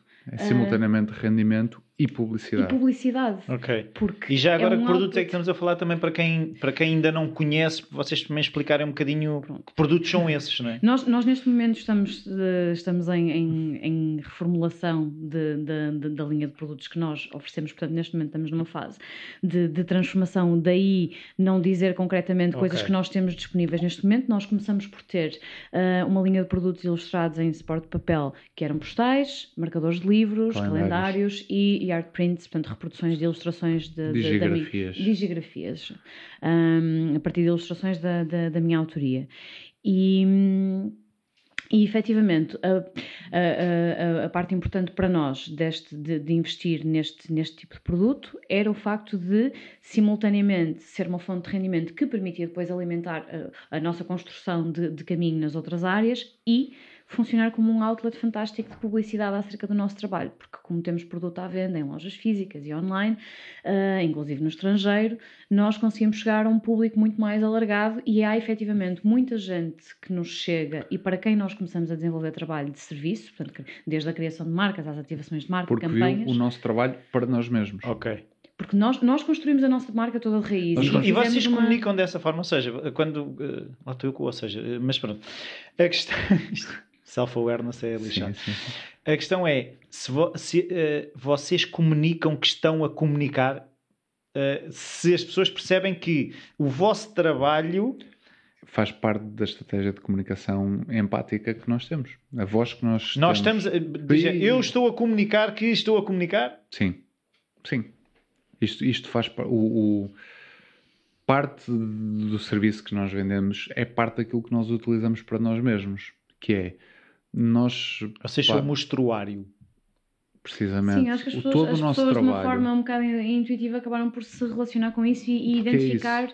É vocês estão a fazer bem, podem fazer para mim, é um bocado isso, não é? É isso, Foi. é isso. E nós, nós acabamos por, por até achar, nem forçar. Portanto, da mesma forma que tu não has de encontrar muito meu nome, porque nós ainda não temos preparado, mas nós já temos muito trabalho feito os dois ao longo dos últimos uh, quatro anos, essencialmente. Mas a maior parte desse trabalho nem sequer está comunicado ainda porque nós ainda não, não temos tido tempo de arranjar um framework de, de, de, referência para fazer um reframing daquilo que é Little Black Spot. Portanto, é um bocado estranho se tu disseres assim, Little Black Spot, as pessoas estão habituadas a ver, a ver os, os, trabalhos de ilustração de Raquel, pá, e de um momento para o outro sai como a gente já fez, projetos de mobiliário ou projetos de, de, de decoração de interiores pronto, a, um nível, a um nível diferente e as pessoas podem ter dificuldades em ler essa história. Portanto, nós, enquanto também não, não conseguimos fazer o reframing da questão, também vamos uh, tentando sempre só fazer uh, um, mais por sugestão, nós, é o que eu digo, é, tem tudo a ver com representações corticais, tem tudo a ver com tu, nós mostrarmos o nosso trabalho de forma a que tu possas projetar que a gente pode fazer o mesmo trabalho para ti e tu sentires que a tua história está a ser bem contada e que, que estão a contar bem o teu produto, ou a tua marca, ou, ou o, o que quer que seja, porque nós realmente gostamos de fazer isto e acho que é um bocado uh, lead by example, não é? Que é dizer assim, nós fazemos isto é o que nós fazemos assim para nós, podemos também fazer assim para, para, para vocês. Então temos uma estratégia um bocadinho mais soft sell uhum. do também é normal, portanto, aí é a parte onde nós divergimos um bocadinho mais da, da, da mentalidade de startup, que é uma, muito hard selling, muito pitchy, pitchy, pitchy, pitchy, pitchy, pitchy, não, não, não. Nós estamos, na verdade, também sempre a fazer pitches. Que é, é, bem feito.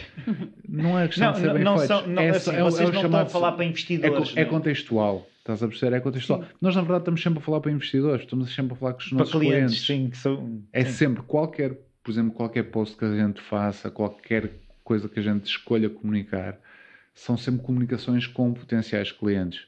Portanto, e, e, acho que também desde muito cedo essa awareness de como é que nós deveríamos falar e de que forma é que tu mostras o teu trabalho sem necessariamente as pessoas estarem a sentir que estás a fazer um hard sell, também é extremamente importante e acho que temos pois muito eu acho eu acho que é uma coisa que uh, se vocês criarem algum tipo de produto barra serviço nessa área eu acho que é espetac seria espetacular porque a maior parte de, dos artistas ou dos criativos que eu falo é essa parte de não parecer vendedor de automóveis e os vendedores de automóveis que me perdoem-se mas, mas é um bocadinho são, são, são tipos com performance rates espetaculares mas lá está, mas essa questão de a maior parte dos criativos que eu conheço não tem essa veia. Não digo que muitos não tenham, há muitos que têm, mas a maior parte é a parte difícil é porque é uma questão contextual. O ecossistema és mal olhado num ecossistema. É, há, há, um, há um detrimento valorativo do, te, do, do, teu percurso artístico se tu fores. Portanto, há, há, aquele nós costumamos chamar o, o, paradoxo do artista, que é o tipo que quer que toda a gente lhe diga que o seu trabalho é extraordinário, mas ele não quer mostrá-lo a ninguém. uh, Bem visto. É isto. E o que nós fazemos é, por simplesmente, a gente não está a dizer compra, compra, compra. A gente está a mostrar. E o mostrar bem tem regras. Como tem regras contar boas histórias. Como tem regras idear. Como tem regras tudo e qualquer coisa nesta vida. E então, nós sabendo disso, usamos essas regras para. Então, mas o só mostrar é suficiente? Percebes? Qual, qual, é que é o ingrediente há, há umas, secreto? Há um, um, é aquilo, pronto, voltando à tua pergunta do início, há um programa que a gente tem, a gente sabe mais ou menos por onde quer ir, quando é que tem de lá chegar, quando é que pode lá chegar e o que é que tem de, e o espaço intermédio. E também vamos, vamos aprendendo como é que nós chegamos lá e obviamente que a forma como nós comunicamos com as pessoas, nós pretendemos sempre que seja genuína e que, que, que seja uma apresentação daquilo que nós fazemos uh, muito honesta e, e empática, mas nós sabemos que ao comunicar determinadas coisas de determinada maneira, é mais provável alcançarmos determinados resultados. Okay. Portanto, nós... Mas vocês vão fazendo tipo A-B testing, tipo testes de olha, experimentámos Sim. a comunicar assim, teve mais visualizações ou teve mais, não, trouxe mais clientes. Não, nós, nós, nós temos um, um, critério um bocadinho diferente. Nós preferimos. Eu, eu não, me só, não me sento muito nas métricas dos, dos das visualizações. Então, quais são as métricas que vocês seguem? Para mim, são, são uh, as métricas que eu consigo intuir que há um que as pessoas estão in, genuinamente in, interessadas no nosso trabalho.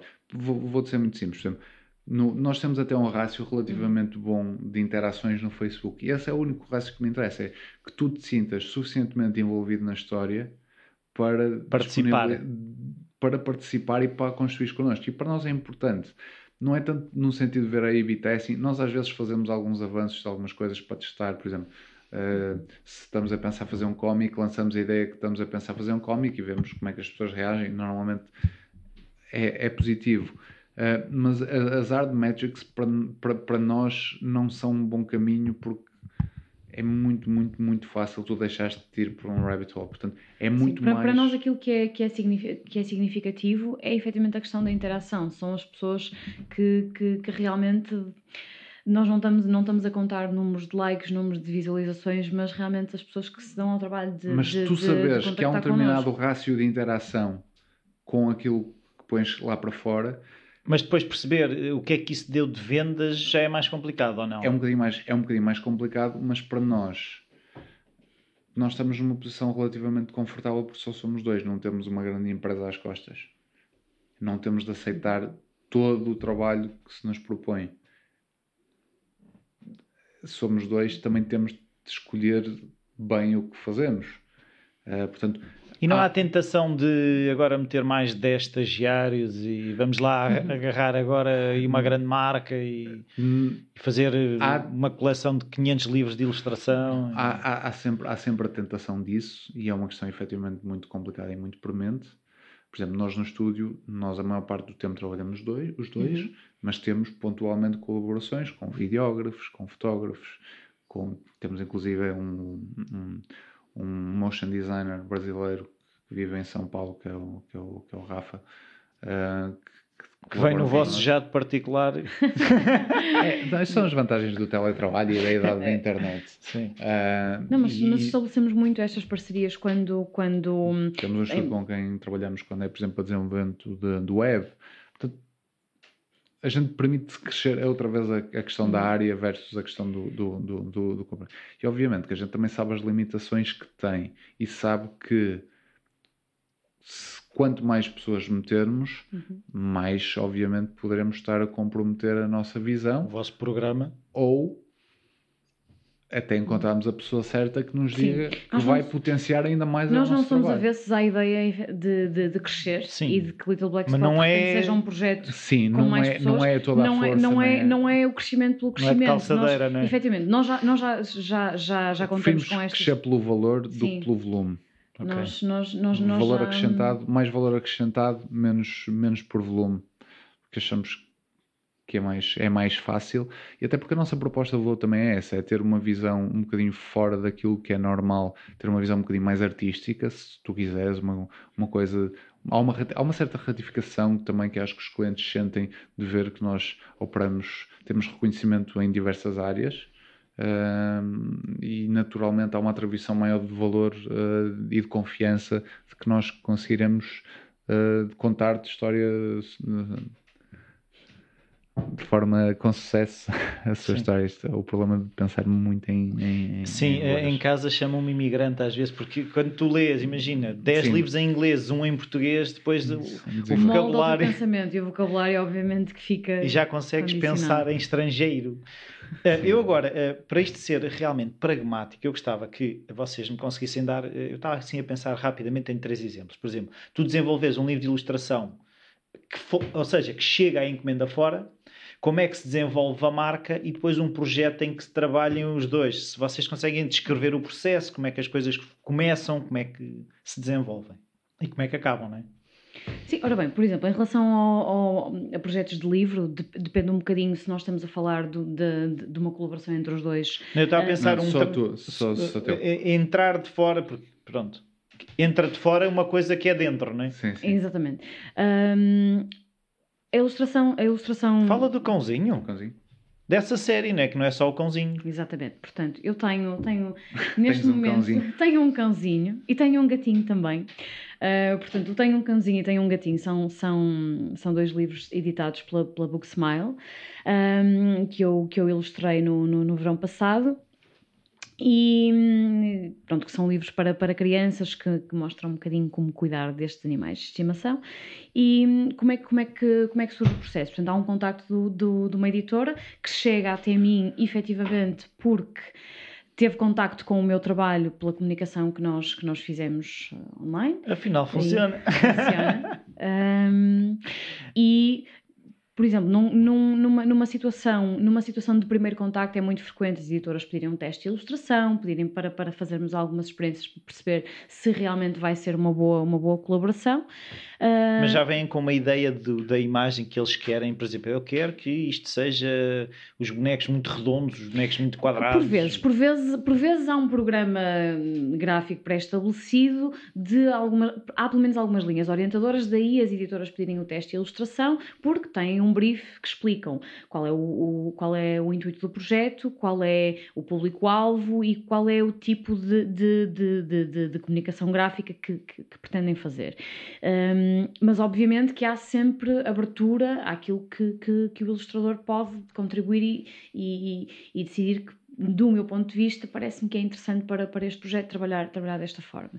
Portanto, Muitas vezes, nesse primeiro contacto, há esse brief, há essas linhas orientadoras. É muito comum as editoras dizerem: Eu ouvi especificamente estes trabalhos no seu portfólio que me parecem ser boas referências para aquilo que nós, que nós pretendemos, mas então queríamos ver como é que, como é que aborda.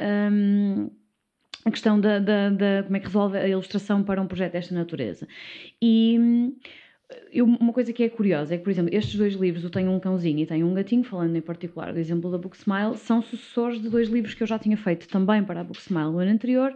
Tenho um coelhinho e tenho uma tartaruga, portanto, na mesma, da mesma coleção, acerca de animais de estimação, neste caso exóticos. E, e na altura, a abordagem à ilustração que eu fiz, passado um ano, já não me parecia suficiente e já não me parecia adequada, uh, porque achei que podia fazer melhor. Porque sendo livros de natureza mais técnica, portanto não são, não são, uh, não é de ficção literária, um, eu comecei a pensar, e muito também, eu também conversamos, uh, também converso muito com o Nuno acerca disto, que realmente o papel do ilustrador não, não passa só por, por exprimir em imagens paralelas uma, uma, narrativa que começa por ser verbal, mas é conseguir complementar de forma... Conta outras partes conta da história. Outra, outras partes da história e às vezes vai buscar uh, interesse e entusiasmo e, e e um bocadinho de alegria, onde às vezes pode, num, num, num, num livro mais técnico, uh, não, não, não, pode não ser tão fácil de, de, de, encontrar. E o que, neste caso, eu, eu fiz com, com, com o Book Smile foi isso. Eu propus então, eu vou fazer um teste de ilustração, eu tenho uma visão diferente para estes livros, que não é exatamente um estilo igual àquilo que eu já tenho trabalhado convosco e exatamente igual àquilo que vocês me, me sugeriram. E eu tenho uma coisa nova para, para propor, porque acho que estes livros podem ganhar em, em ritmo e em interesse e em dinamismo se um, tivermos uma linguagem gráfica diferente e se tivermos também, se calhar, uma, uma, uma estrutura das próprias ilustrações já puxar um bocadinho a perninha à narrativa sequencial, porque estes livros, obviamente, não sendo estruturados como banda desenhada, já há aqui um, um aflorar, um pezinho, de, um pezinho em, em, explorar realmente algumas partes em narrativa mesmo sequencial, com algumas vinhetas.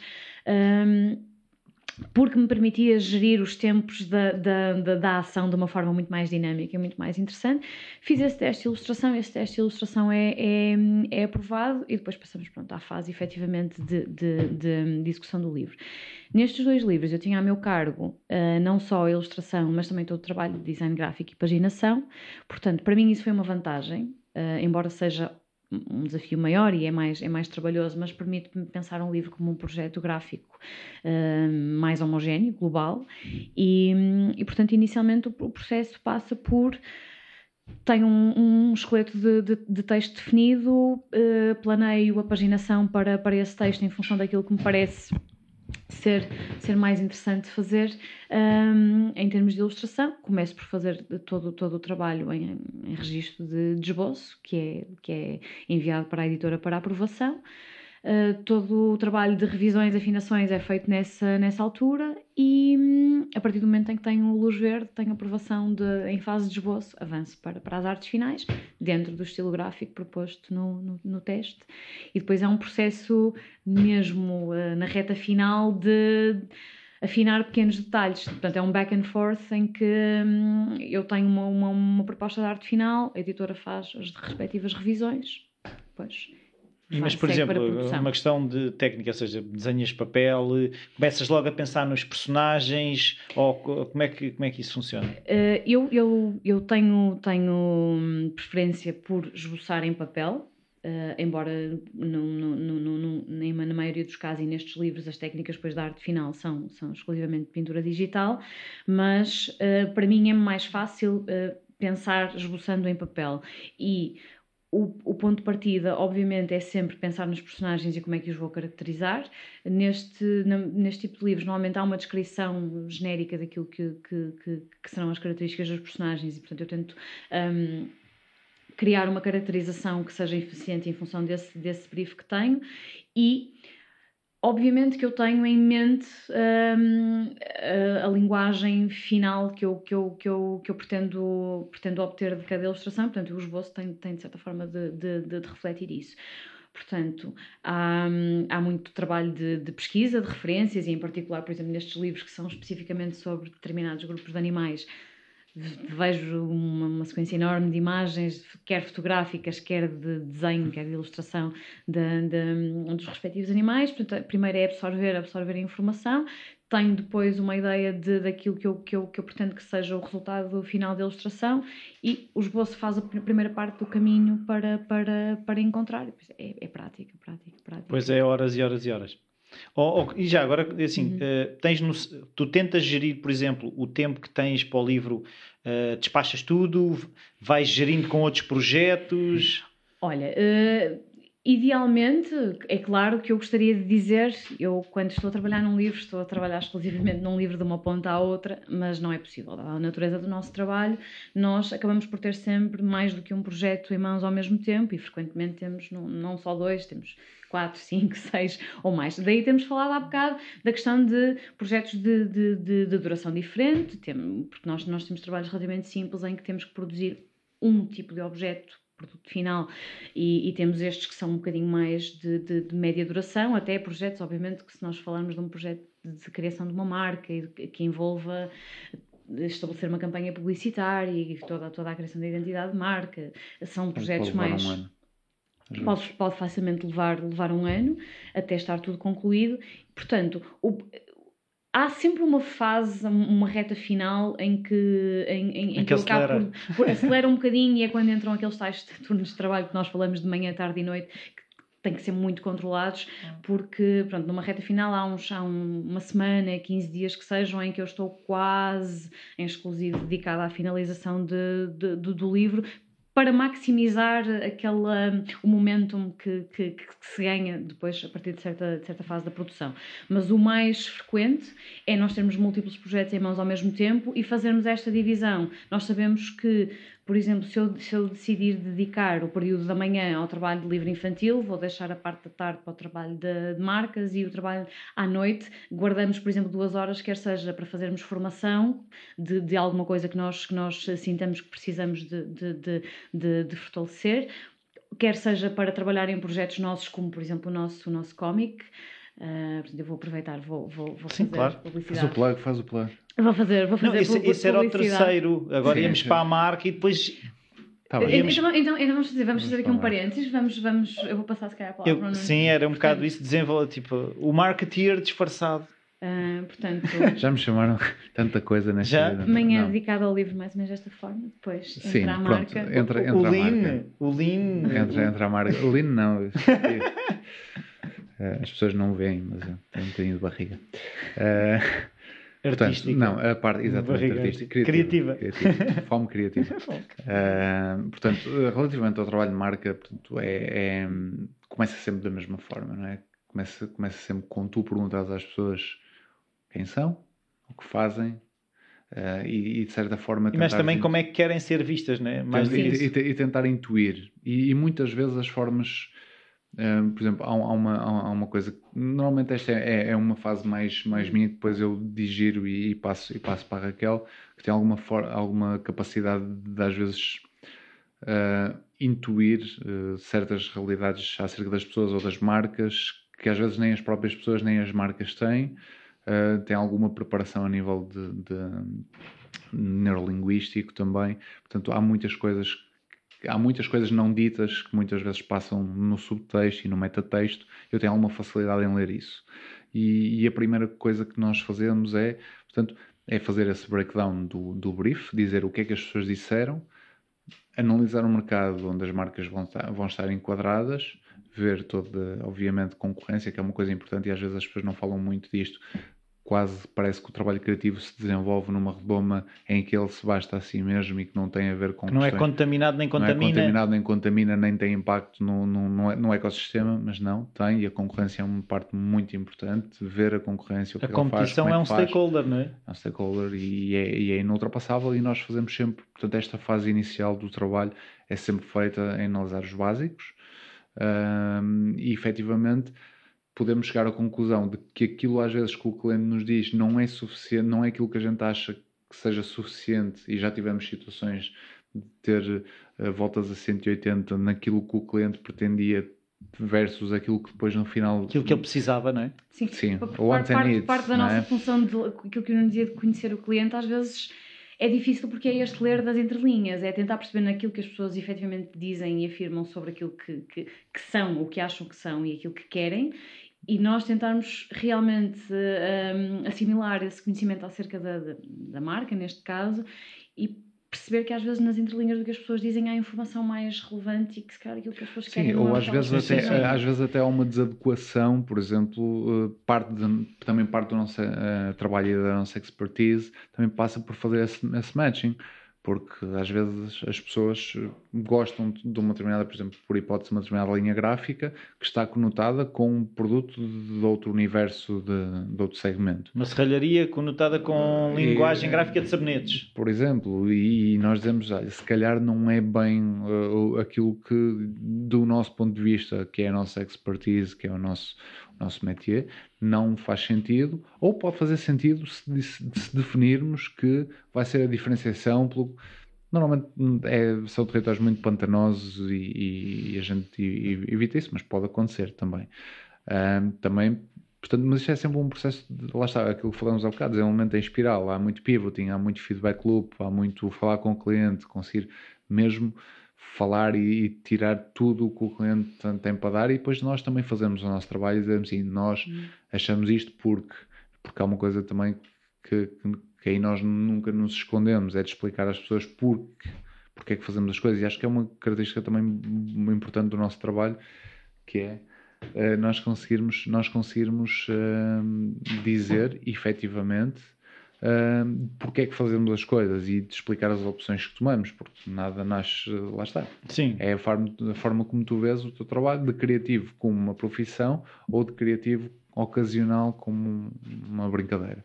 Um, então, eu basicamente faço esta, esta coleção de informação, passo à Raquel, debatemos, obviamente, e a Raquel também tem muita, muita, muita capacidade e muita expertise na, na, no breakdown de briefs e, e apontar soluções fazemos um trabalho de pesquisa de mercado, inserimos, segmentamos, um, criamos a marca, depois há de ter uma forma gráfica e há de ter uma voz. Portanto, e a forma gráfica é mais o, o, o trabalho da Raquel. Mas começa logo a ser, eh, a questão é, começa logo a ser uh, gráfico, primeiro está muito bem estabelecido o que é que é, o que é que aquela marca vai ser. Sim, porque acho, acho que se tu não estabeleces, um, pá, se tu não estabeleces que, por exemplo, tá, estás a trabalhar uma marca de carros, ok? E se estás a trabalhar um, uma marca de carros de performance desportivos, e se tu não sabes que é um desportivo, não, não vais fazer um desenho hand-drawn de um carocha.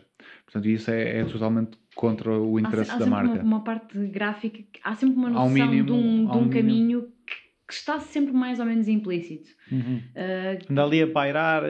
Sim, sim. E Porquê? Porque nós, nós trabalhamos, é como as histórias, nós trabalhamos no campo da, daquilo que são o, da, da, semiótica e, de, e, daquilo que são os acordos dos significados gráficos das coisas. Um, e se uma coisa, por exemplo, eu não te posso pôr uma, uma bola vermelha e esperar que tu leias um quadrado azul. Eh, porque isso aí é uma, uma desfazia e é uma, e é uma patologia, não é, um, não é o normal. E nós jogamos no terreno do normal e, de, e de, das leituras. Sim, para dos, comunicar a marca não podemos. E dos trackings. E, e, é isto, uma característica das marcas tem a ver com legibilidade, rapidez de reconhecimento, todas essas características. Portanto, e é, e é sempre, portanto, a forma gráfica tem de sempre obedecer de alguma forma aquilo que é o Sim, middle não, ground. Não, não queremos comum. criar situações de ambiguidade. Sim, não podes.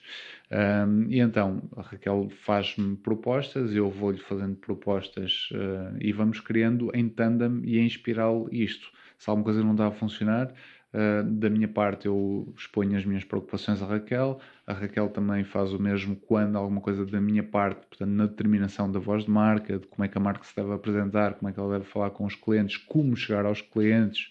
A de... marca passa a ser quase uma pessoa? A marca é quase uma. Sim. As marcas são pessoas, porque as marcas, neste momento. Não, agora a moda é as pessoas serem marcas. Sim, mas eu acho que. eu acho, eu, eu acho que um, é, pronto, isto agora levar-nos para uma discussão também, também tudo tremendamente interessante. Podemos é fazer uma série de episódios, tipo uma temporada. Sim, sim, uma temporada. Olha, Olha, bem visto. A hibridização, a hibridização é uma tendência da contemporaneidade. É? Portanto, há um estilar de, das margens daquilo que são marcas, de, do que são pessoas, há um estilar daquilo que são as pessoas coletivas e as pessoas individuais, das empresas, de, dos clubes, das, o que tu Agora também entraríamos por outras conversas não interessam agora, mas, agora. Há, há, há mas há, há, isto, há esta grande confusão, esta hibridização, esta, esta massa um bocadinho amorfa de coisas. E então, o que a gente tenta fazer é é um bocadinho uh, aquilo que a gente faz sempre, que é trazer as melhores características de cada, de cada coisa e juntá-las para que faça sentido, para que conte uma história, para que haja um tal envolvimento das pessoas com, com, com, com, com a marca. Pá, e depois normalmente o trabalho, o trabalho portanto, é, é desenvolvido em fases, temos algumas fases, temos uma, uma fase de esboço, temos uma fase de, de, depois de que é só o cliente aprova, o trabalho volta para nós, a gente desenvolve mais um bocado e apresenta o coração do, do trabalho e depois a, a parte da, da, da, finalização, tanto gráfica uhum. como da estratégia de comunicação ou da campanha publicitária, tanto que tem sempre a ver com a aprovação do cliente, vai para a frente, não vai para a frente, Sim, que tipo algum... de recursos é que é preciso mobilizar, porque depois muitas vezes também é isto, portanto nós os nossos mercados não estão, o nosso mercado não é portanto, muito afluente em termos de dinheiro, portanto, há sempre que ter, nós temos sempre especial atenção na parte de não criar marcas absolutamente desajustadas da capacidade efetiva de, de implementação do cliente, que também é uma coisa muito que a gente tem que ter atenção, não nos vale a pena estar a fazer um estacionário gravado a dourado com não sei, não sei o que mais se, se, o cliente não tem capacidade de, de o produzir. Sim, claro. Portanto, e, um, e eu costumo dizer que nós não trabalhamos muito para o portfólio, nós trabalhamos para o cliente. Uh, no sentido de ter em atenção todas essas preocupações, porque é disso que vive uma marca. Uhum. Uh, e, e, acho relativamente ao... Pois, isso é uma coisa que eu já uhum. falei com, com alguns convidados dentro destas áreas, que é depois aquela... Tem, nem sei, por acaso, sei com quem é que tiveste a conversa da última vez, foi com um dos responsáveis dos Homem Bala, que fazem animação 2D, uh, eh, que era esta questão depois de se entrar naquele loop de estar a fazer uh, marcas para ganhar um prémio. Sim. Ou seja, o cliente já, já é, é um o meio de atingir é um, um meio fim. De atingir um fim. Não, aí, aí, há tentação nós preferimos que o cliente seja um meio de atingir um fim, no sentido de nós fazermos um bom trabalho e depois haver outro cliente que veja que fizemos um bom trabalho ali porque há resultados. E é das coisas que até nos podemos Sim. orgulhar mais, é que efetivamente temos um bom uh, track record em termos de, de mesurabilidade do impacto uh, positivo que do que a marca era e do que a marca passou a ser. Do impacto positivo, e estamos a falar de critérios financeiros, critérios de reconhecimento de marketing, isso aí apraz-nos dizer isso e, e, por exemplo, Há um caso em particular em que a gente tem, tem, tem, uma, tem, uma, tem uma colaboração muito estreita, que é um restaurante de Braga, que é um restaurante de petiscos tradicionais japoneses, uh, que se chama Mishizaki, já agora, para quem quiser, quem quiser ler. Mas petiscos tradicionais? Japoneses. Começa logo por aí, por exemplo, para tu veres o desafio que é uma, num meio relativamente pequeno uh, e, e, pejado de restauração absolutamente tradicional como é Braga, tu tens de explicar que não, não vai abrir um restaurante japonês, vai abrir um restaurante de petiscos tradicionais pois japoneses é. e que não é sushi, não é só sushi. Portanto, e nós criamos toda a estratégia de lançamento da marca, de comunicação. Curiosamente, não fomos nós que fizemos o logótipo, mas nós fizemos, somos nós que gerimos. Um pica-pau de salmão.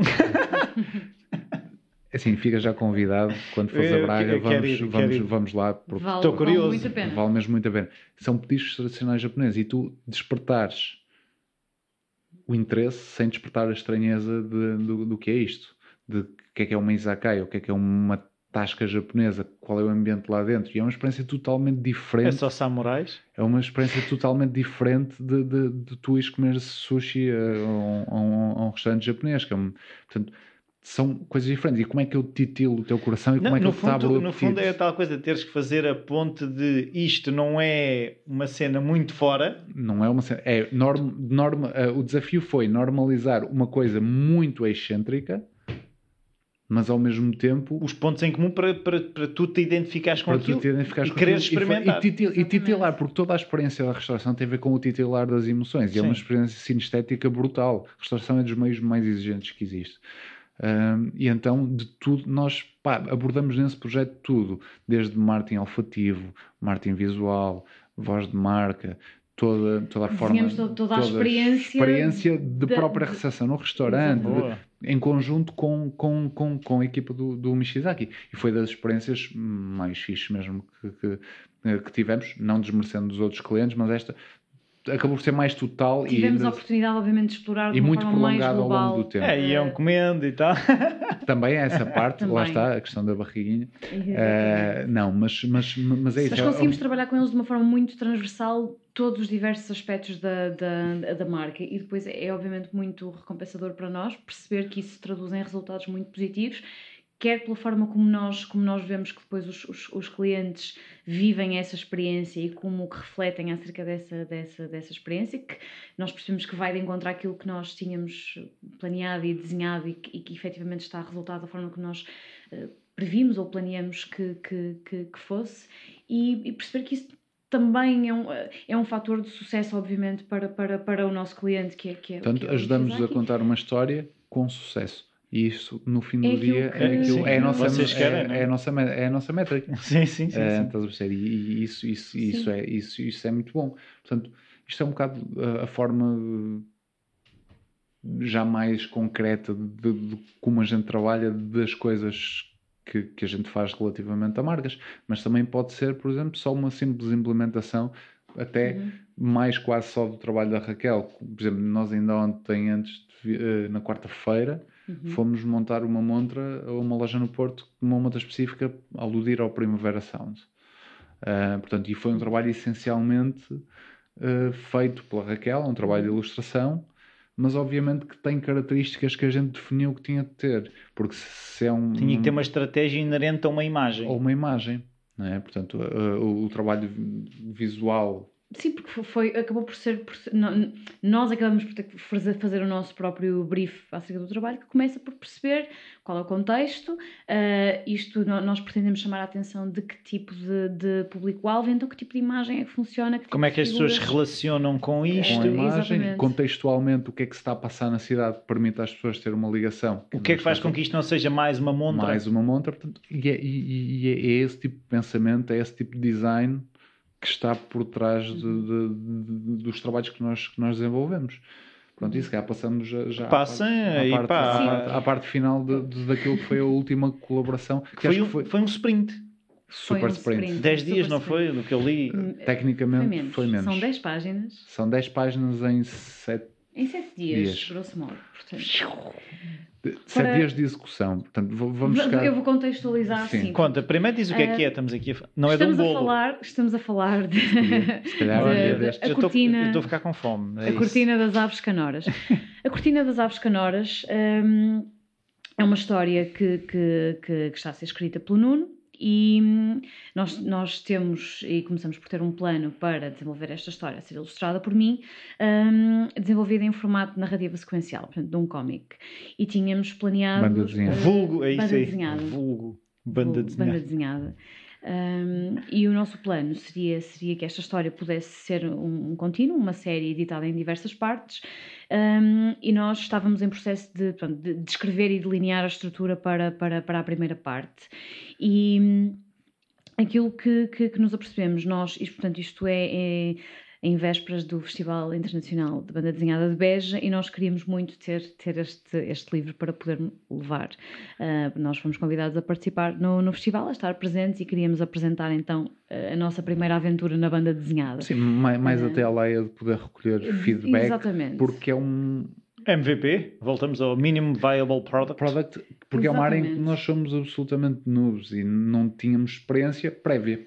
Portanto, e é uma área tremendamente técnica e tremendamente exigente e nós, pronto, lançamos-nos o desafio, como tantas vezes fizemos, de vamos tentar fazer. E para nós também é uma componente muito importante a concretização e nós, de certa forma, também nos auto-intitulamos como makers por uhum. causa disso, porque se não tens o desafio de fazer acontecer, muitas vezes a tendência é deixar protelar, é procrastinar Sim, e tudo. as ideias em potencial pois, claro. redondam vale nada. nada. Nós dissemos assim, há aqui uma janela de oportunidade, nós temos, fomos convidados para a Beja, um, então vamos tentar aproveitar. Tínhamos isto em pipeline, uh, já era uma ideia pensada, não esta história, curiosamente, tínhamos um, um, conjunto de outras histórias já mais até desenvolvidas, mas que foram a, acabaram por ser amassadas e, e transformadas numa coisa diferente. Portanto, tínhamos, havia uma história, genericamente a gente sabia contar, mas concretamente não sabíamos como, como contá-la e decidimos assumir o desafio de fazer isto em menos de sete dias, que foi absolutamente louco. Sete dias em regime pós-laboral. Uou. Portanto, foram... Porque, Queimar a pestana. Isto, isto, isto entra...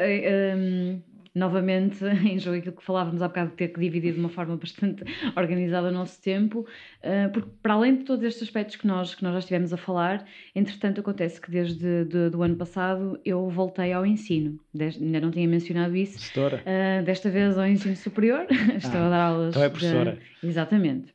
Estou a dar aulas de, de ilustração editorial no, no Instituto Politécnico do Cava de Ave e, portanto, para além do nosso trabalho uh, de, de, estúdio para todos os clientes que já tínhamos em marcha, eu tenho ainda dois dias por semana também ocupados com, com, com essas aulas e, portanto, uh, não, não havia mesmo hipótese. Nós, para fazermos isto acontecer, tínhamos de, de correr aquela extra mile em, em regime pós-laboral e inicialmente parecia-nos realmente uma, uma, uma, tarefa de loucos, mas sim, nós, nós tínhamos, como, como, como o Nuno disse, havia um esqueleto planificado, havia, havia, havia portanto, toda uma, um, um guião, um roteiro de coisas que nós sabíamos que queríamos fazer, faltava era concretizar. Mas Ou... a história já estava escrita? Não, não parece, e, e, não, não especificamente esta história. E eu vou, só fazer um pequeno, um pequeno uhum. vamos um bocadinho atrás. Portanto, Vamos para o lado. O título, o título A Cortina da Aves Canoras foi uma coisa que eu acordei à meia da noite há mais de 10 anos e me virei para o lado e escrevi no telemóvel porque sonhei e me pareceu um título profundamente poético e, e, e com uma boa fonética e gostei, portanto, e apaixonei-me por isso e, e, o título ficou guardado no telemóvel. Anos. Há 10 anos que está no telemóvel sem nada para fazer. Uh, a história a história parte de uma outra história que eu tinha escrito, para, de um conjunto de personagens de uma outra história que eu tinha escrito para a Raquel, mas uma história infantil, um, e que disse eu gosto destes personagens, não gosto necessariamente na, escola, na, história, porque a história também já tinha dois ou três anos e tanta gente acabou por não ter tempo de abordar, e disse então vou retransformar isto e escrever aquilo que agora me, me, me apetecia escrever. E então peguei numa folha de papel e fiz, dividi em, em, em, quadrados e essencialmente fui fazendo plot points, dizer isto acontece assim, depois acontece aquilo, acontece aquilo, acontece aquilo. Quase tipo e, um storyboard. Nem, nem, nem é um mínimo, é, é, o, é o mínimo, pré, via, pré... é o MVP de storyboards. Foi pré-storyboard. É literalmente, é quase como se fosse uma coluna de Excel em que cada célula diz o personagem levanta-se, o personagem faz isto, o personagem faz aquilo. Muito sequencial e ia escrevendo à medida que, e apresentei isto à Raquel e fiz-lhe um walkthrough, portanto, da história. E a Raquel disse: Eu acho que isso é interessante, podemos trabalhar isso. Então partimos para o desenvolvimento dos personagens. Sim. E a Raquel começou a desenhar os personagens. E depois há uma característica no trabalho da Raquel que é extremamente empático. E muitas das vezes acontece eu olhar para coisas que ela está a desenhar e automaticamente dar por mim a desenvolver uma, uma backstory para o personagem, a desenvolver isso. E foi o que aconteceu. Ela, à medida que foi desenhando os próprios personagens, eu fui alterando aquilo que era o meu desenho de história. Que é, uma, que é uma coisa muito interessante desta nossa colaboração e que foi uma experiência mesmo fantástica. Eu acho que ambos ficamos muito, muito satisfeitos porque, uh, obviamente, não, o Nuno não escreveu um guião fechado que me apresentou e que eu parti para fazer um storyboard e as ilustrações finais. Foi um processo que foi colaborativo de, de, de, de raiz e efetivamente, quando o Nuno me apresenta aquele, aquele roteiro de, de, de, história que tinha criado, eu efetivamente comecei a pensar nos personagens que, que, que, que, tínhamos, que tínhamos pensado, que tínhamos delineado, e eu automaticamente houve algumas, algumas ideias que eu pensei, eu, eu, quero, eu quero caracterizar estes personagens desta forma, portanto isto é uma fase mesmo muito importante do, do, do trabalho e, e tem sido um dos, grandes, um dos grandes desafios para mim enquanto ilustrador é perceber uh, que não estou a fazer uma sequência de desenhos desligados uns dos outros que depois, por coincidência, aparecem em páginas consecutivas num livro. Portanto, o desafio tem sido aprender efetivamente a trabalhar a consistência na continuidade.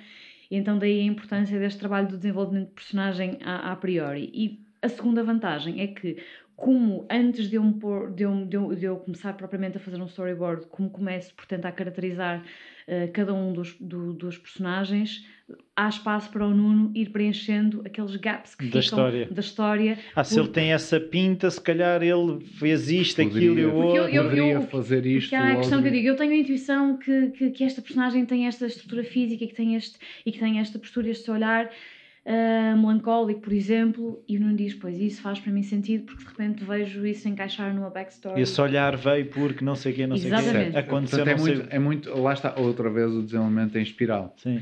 Um, e, e, então a Raquel faz, fez os, desenhou, portanto, desenhou os, os, os personagens uhum. um, e, e, fomos fazendo. E depois, esta é a parte incrivelmente difícil da banda desenhada, que é tudo aquilo que a gente acha que porque lê que é fácil e que sai bem, é noção de ritmo, noção de movimento, de escolher exatamente qual é o snapshot que representa melhor as cenas. De, qual é que é o quadrado antes da passagem quadra, de folha? folha? E depois como é que o, como é que o diálogo, como é que o, neste caso não, não, não tem diálogo, tem só, portanto, um narrador, uh, mas, mas como é que isso tudo influencia? E então é muito mais fácil ler do que, do que realmente fazer. Sim, nós, é nós, nós, mesmo depois de, de, avançarmos para, para, para a criação de um storyboarding, que até estávamos bastante contentes com a estrutura deste, deste prelúdio que nós criamos para a Cortina das Aves Canoras, a partir do momento em que vamos para a concretização uh, de, de, cada, de cada prancha, começamos a perceber não, o ritmo narrativo não funciona. Nós, na transição de página, não podemos ter isto a acontecer. Sim, planear aqui. revelações. Perdemos isto ou perdemos aquilo. Planear as revela Alturas... revelações para page turns. Portanto, há, é tudo, há tudo um Sim, tivemos que fazer muitas revisões e fazer compromissos. Haver situações dizer... em que nós percebemos nós não queremos exceder este número de páginas e nós sabemos que isto tem que acontecer aqui, não, isto tem que acontecer ali, então nós vamos ter que perceber como é que é a melhor forma de chegar. Ou até a componente puramente técnica, dizer que a gente tem de fazer 10 páginas, por 10 páginas é o 10 páginas mais capa e guardas são os múltiplos para impressão e é o que funciona e o que é que informação que tens para meter. Portanto, há toda essa, há toda essa logística. Sim, Pronto, que vale é que a gente já tem alguma experiência, tem, tem, experiência de fazer livros e tem experiência de gerir projetos, e então acabou por ser quase um, um funil que, que nos permitiu. Eu, eu, eu acho que foi mesmo essa experiência, lá está, foi um momento em que toda essa experiência acumulada de áreas uh, diferentes nos permitiu, num curtíssimo espaço de tempo, modo sniper, modo performance, consigo fazer, ok, não está finalizado, está longe de perfeito, mas efetivamente conseguimos, conseguimos Então não houve nenhum momento em que, ah, não, se calhar não conseguimos, não vale a pena, ou vamos arrancar os cabelos, ou... Há sempre. Há sempre. Há, sempre Há um isto... momento... Que, e, e, é, muito, é muito frequente em, em, em, em áreas de, em diversas áreas Sim. de trabalho e na criativa não Praticamente todos em que... os trabalhos têm momentos em que, em que bates na parede. Sim. E, e o que é que vocês fazem para sair de... da parede? Por exemplo, neste, neste. Neste, neste, neste caso, por exemplo, houve um momento de, de vamos chamar de, de, crise, por assim dizer, começa um, o primeiro momento em que nós percebemos que não vamos ter as pranchas de arte finalizadas. Ou seja, eu estou a fazer os esboços e percebo que ao ritmo que estou a desenhar com o teu, curto tempo que, que temos disponível, não vai ser possível a arte finalizar. E esse é um primeiro momento em que nós temos que avaliar, mas então o que é que vamos fazer daqui para a frente? E decidimos o que é que é mais importante para nós prosseguir e ter isto arte finalizado demora o tempo que demorar ou é o nosso objetivo de podermos estar em Beja junto da, da, da, da comunidade, da, comunidade que nos pode dar efetivamente insights muito valiosos e um feedback muito positivo uh, para, para nós conseguirmos fazer evoluir o nosso trabalho e percebemos claramente que era esta segunda hipótese. Para nós era mesmo muito mais importante poder ter algo que estivesse concretizado e que fosse passível de, de, de recolher esse feedback ainda que não estivesse no seu formato final. Então há um momento em que é, um, é respirar Sim, fundo. As, as, dúvidas não, não se prendem tanto com o formato final, mas prendem-se mais com este tipo de mecânicas narrativas, de perceber se funciona, se o texto anda com a imagem, tem ritmo e não sei. Portanto, era se, esse se o desidrato, é, foi com isso que fomos para a frente. Sim, e então há um momento em que eu começo a assumir eu provavelmente vou, vou finalizar isto com os meus esboços, então aquilo que fiz foi apenas, uh, à medida que vou finalizando os desenhos, vou, vou, tentando perceber se preciso de, vamos aprimorar um pouco mais os esboços para que sejam legíveis e que as imagens sejam, sejam claras.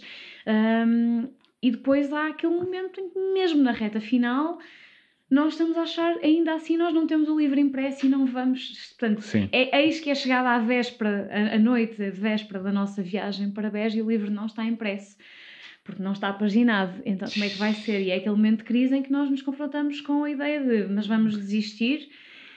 E acho que nenhum de nós uh, consegue digerir muito bem a ideia do desistir e de ter investido Sim. tempo e esforço e energia em qualquer coisa que depois não se concretiza. Então a nossa decisão foi nós o que vamos fazer é esta, é esta noite. Vamos ter que descansar e amanhã vamos acordar frescos. E quanto tempo é que precisamos para a viagem, quanto tempo é que estimamos que nos demore uh, a impressão do, do, do, do livro, do livro. Fazendo... e pensamos, tenho até às X horas para conseguir Portanto, paginar e literal, literal, ou seja, quando eu vos encontrei em Beja vocês estavam pro-cansados Sim, um bocadinho. Um bocadinho. Portanto, só, só, para tu, só, só para fazeres mais ou menos ideia, nós chegamos a Beja às nove não, às, às onze e meia da noite, porque tínhamos saído de Braga às 5 horas, 5 horas. Ah, sim. Ah, não, encontrei-vos no sábado. Sim, sim. Ah, pois nós foi. já tínhamos mas estávamos, mas estávamos na mesma cansados. Mas estávamos na mesma cansados. Tipo, foi uma semana a dormir 3 horas. Nós, nós, estávamos em Braga. Uh, começamos a pôr o, o, texto e, aliás, é o, o, o momento em que o, o, o texto escrito coalesce foi as últimas alterações de texto escrito foi no momento em que ele foi colocado nas vinhetas. Portanto, faz-se uma revisão a tudo aquilo Isto que foi estava... às 3 da tarde. Às 3 e meia demos por encerrado a paginação do livro. Às 4 da tarde estávamos no Porto, imp... Eh, às, 4... às 5 da tarde estávamos no Porto a imprimir. Às 7 da tarde estávamos a sair do Porto com os exemplares. E às 11 e meia estávamos em Beja. Todo o meu texto é sempre uma resposta àquilo. Portanto, é, é, é, um, é um ciclo. Eu dou o texto à Raquel, a Raquel desenvolve, eu altero o texto, a Raquel altera o desenho, eu altero o texto, a Raquel altera o desenho e no final A última coisa a ser alterada foi o texto para acompanhar melhor. Houve uma, uma inserção de texto por causa das questões de ritmos que teve de ser feito à última hora e ainda bem porque acabou por acrescentar uma, uma camada uhum. interessante à história. Portanto, e foi um projeto totalmente desenvolvido em espiral. Uh, foi tremendamente recompensador. É como eu digo, é uma primeira, uma primeira abordagem necessariamente. E o tal falhas. feedback que esperavam, como é que foi? Pá, foi, muito, foi muito melhor, sinceramente, muito melhor do do que estava, do que estava à espera, considerando que, efetivamente isto é uma área muito difícil, mesmo com todas as coisas que a gente já tem feito. É uma coisa muito complicada. Obviamente que temos do nosso lado a facilidade de isto ser só um, um prelúdio e a gente se poder também escudar nisso. Não é necessariamente. Nós levantamos mais questões do que acho que respondemos e isso é sempre uma coisa que em termos de narrativa é muito mais fácil do que, do que, do que, do que fechar Sim, a, a história. Parte, a parte mesmo difícil do trabalho vem daqui para a frente, sem sombra de Sim, dúvida. mas de qualquer maneira também fizemos outra Com coisa. um bocadinho mais tempo. Deixa-me uma coisa que foi muito satisfatória para mim foi nós conseguimos também estender este prelúdio de forma a ele também poder funcionar bem autocontido. Sozinho. Há, uma, há, há, um, há um fechamento da história que foi possível ter mesmo numa, numa coisa tão curta. E acho que depois se puderes ler uh, poderá fazer sentido e pelo menos o feedback que temos tido é que faz sentido no sentido de, de lá está de despertar o interesse para ver como é que continua, mas também de poderes ter um, um fechamento do que. De... Sim, acho que, acho que uma das coisas importantes para nós foi, como, como o Nuno disse, nós precisávamos de perceber se, se, se as pessoas liam esta sequência de imagens e de narração da, da, da mesma forma como nós intencionávamos que ela, que ela fosse lida. Uh, uh, e acho que uma das coisas que foi mesmo muito positiva foi quando, quando à medida que as pessoas, até durante o próprio festival, iam lendo uh, estas 10 páginas e, e, sem receber qualquer tipo de pista nossa acerca daquilo, daquilo que era o nosso projeto para, para a história para a frente, e as pessoas nos diziam isto desperta-me vontade de ler mais porque me faz pensar nisto e nisto e nisto que nós reconhecemos como coisas que nós, que nós efetivamente incorporamos na história e, e, e, que, e que fazem. Sim, que são as ideias base. São as ideias história. base que estão, que estão por trás desta história. Portanto, isso foi extremamente gratificante um, perceber que, que, que, que efetivamente, pelo menos até uma determinada medida, nós conseguimos uh, pronto, concretizar o objetivo que nos, que nos propusemos e agora é um. Sim, o objetivo maior agora é, pronto, é, é limar e é trabalhar e é burilar e é continuar essencialmente a fazer. Uh, já estamos aqui há um bocado e eu agora uh, vou começar a fechar a porta. Uh, quero perceber como é que vocês gerem os vossos dias. Porque acho que é importante perceber, vocês já falaram aí nos três períodos, mas acordam cedo, acordam tarde, não almoçam, dormem três horas todos os dias. Como é que vocês fazem essa gestão? Um de cada vez, não é? Não sei. Do, é assim, de uma, de uma maneira geral, uh, nós não somos uh, draconianos, não dormimos três horas por noite sempre de maneira nenhuma. Pelo contrário, nós aquilo que tentamos sempre é que a nossa rotina possa ser o mais estável possível e daí o Nuno ter dito há bocado que preferencialmente nós, nós tentamos gerir o trabalho de forma a que tenhamos o turno da manhã e o da tarde e que o da noite seja, seja para, para descanso e seja tempo, tempo pessoal. Um, Obviamente que assim, nós não temos, não temos um, um, calendário absolutamente rígido, nós sabemos que há alturas em que com, com determinado volume de trabalho temos efetivamente de acordar mais cedo e deitar mais tarde, há alturas em que, é, em que nos é possível gerir acordar um bocadinho mais tarde, começar o dia de, de, de trabalho um bocadinho mais tarde, mas para nós é importante uh, rotinas mais ou menos estáveis, nós não, não saltamos refeições de almoço, não saltamos refeições de, de, de jantar, tentamos que, que os horários sejam mais ou menos estáveis, salvo situações extraordinárias como este dia em que nós viajamos para Bélgica, as coisas se, se, se, complicaram um bocadinho, mas de uma maneira geral uh, tentamos que haja rotinas e embora se calhar nos últimos tempos nesse aspecto não tínhamos, não tínhamos conseguido encaixar tudo aquilo que nós queríamos, normalmente há uma componente que é do exercício físico, por exemplo, que nós gostamos também de incluir, porque o nosso trabalho é efetivamente muito sedentário e nós percebemos que, é, que tudo é importante ter alguns horários, ter rotinas, ter espaço para exercício físico, ter espaço para lazer, para, para poder estar com outras pessoas, para poder falar, sair um bocadinho da nossa, da nossa toca. Para poder isso. consumir. Para poder consumir.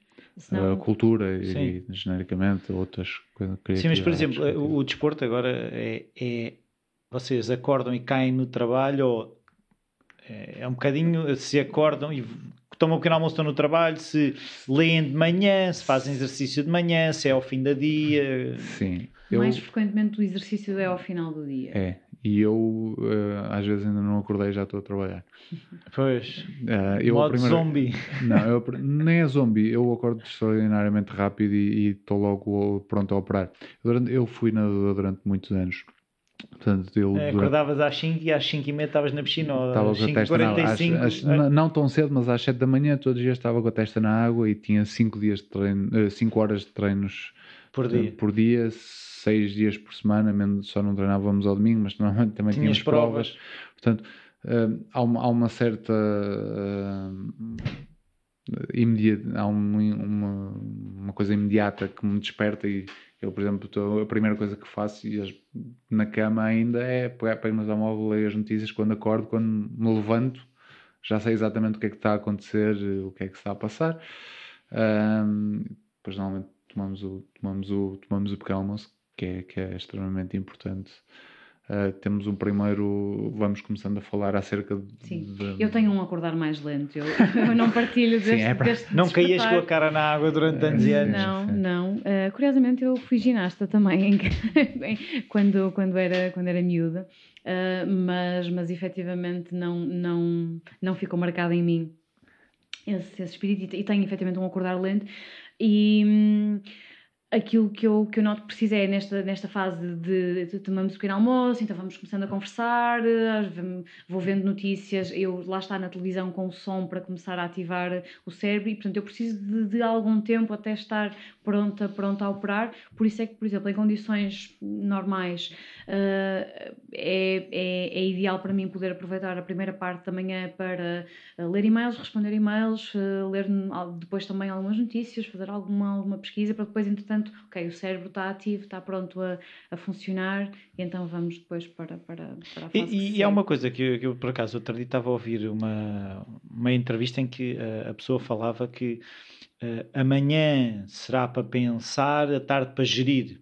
Uh, vocês, com, eu, eu concordo com isso, porque eu sinto que sou mais criativo e mais de me exprimir do que gerir. Eu, vejo a tarde mais como gestão do que produção. Nós é um bocadinho ao contrário. Nós a gestação normalmente é mais feita de manhã, no período uhum. final da manhã, pronto, porque normalmente esta decalagem nos nossos ciclos circadianos também leva a isso.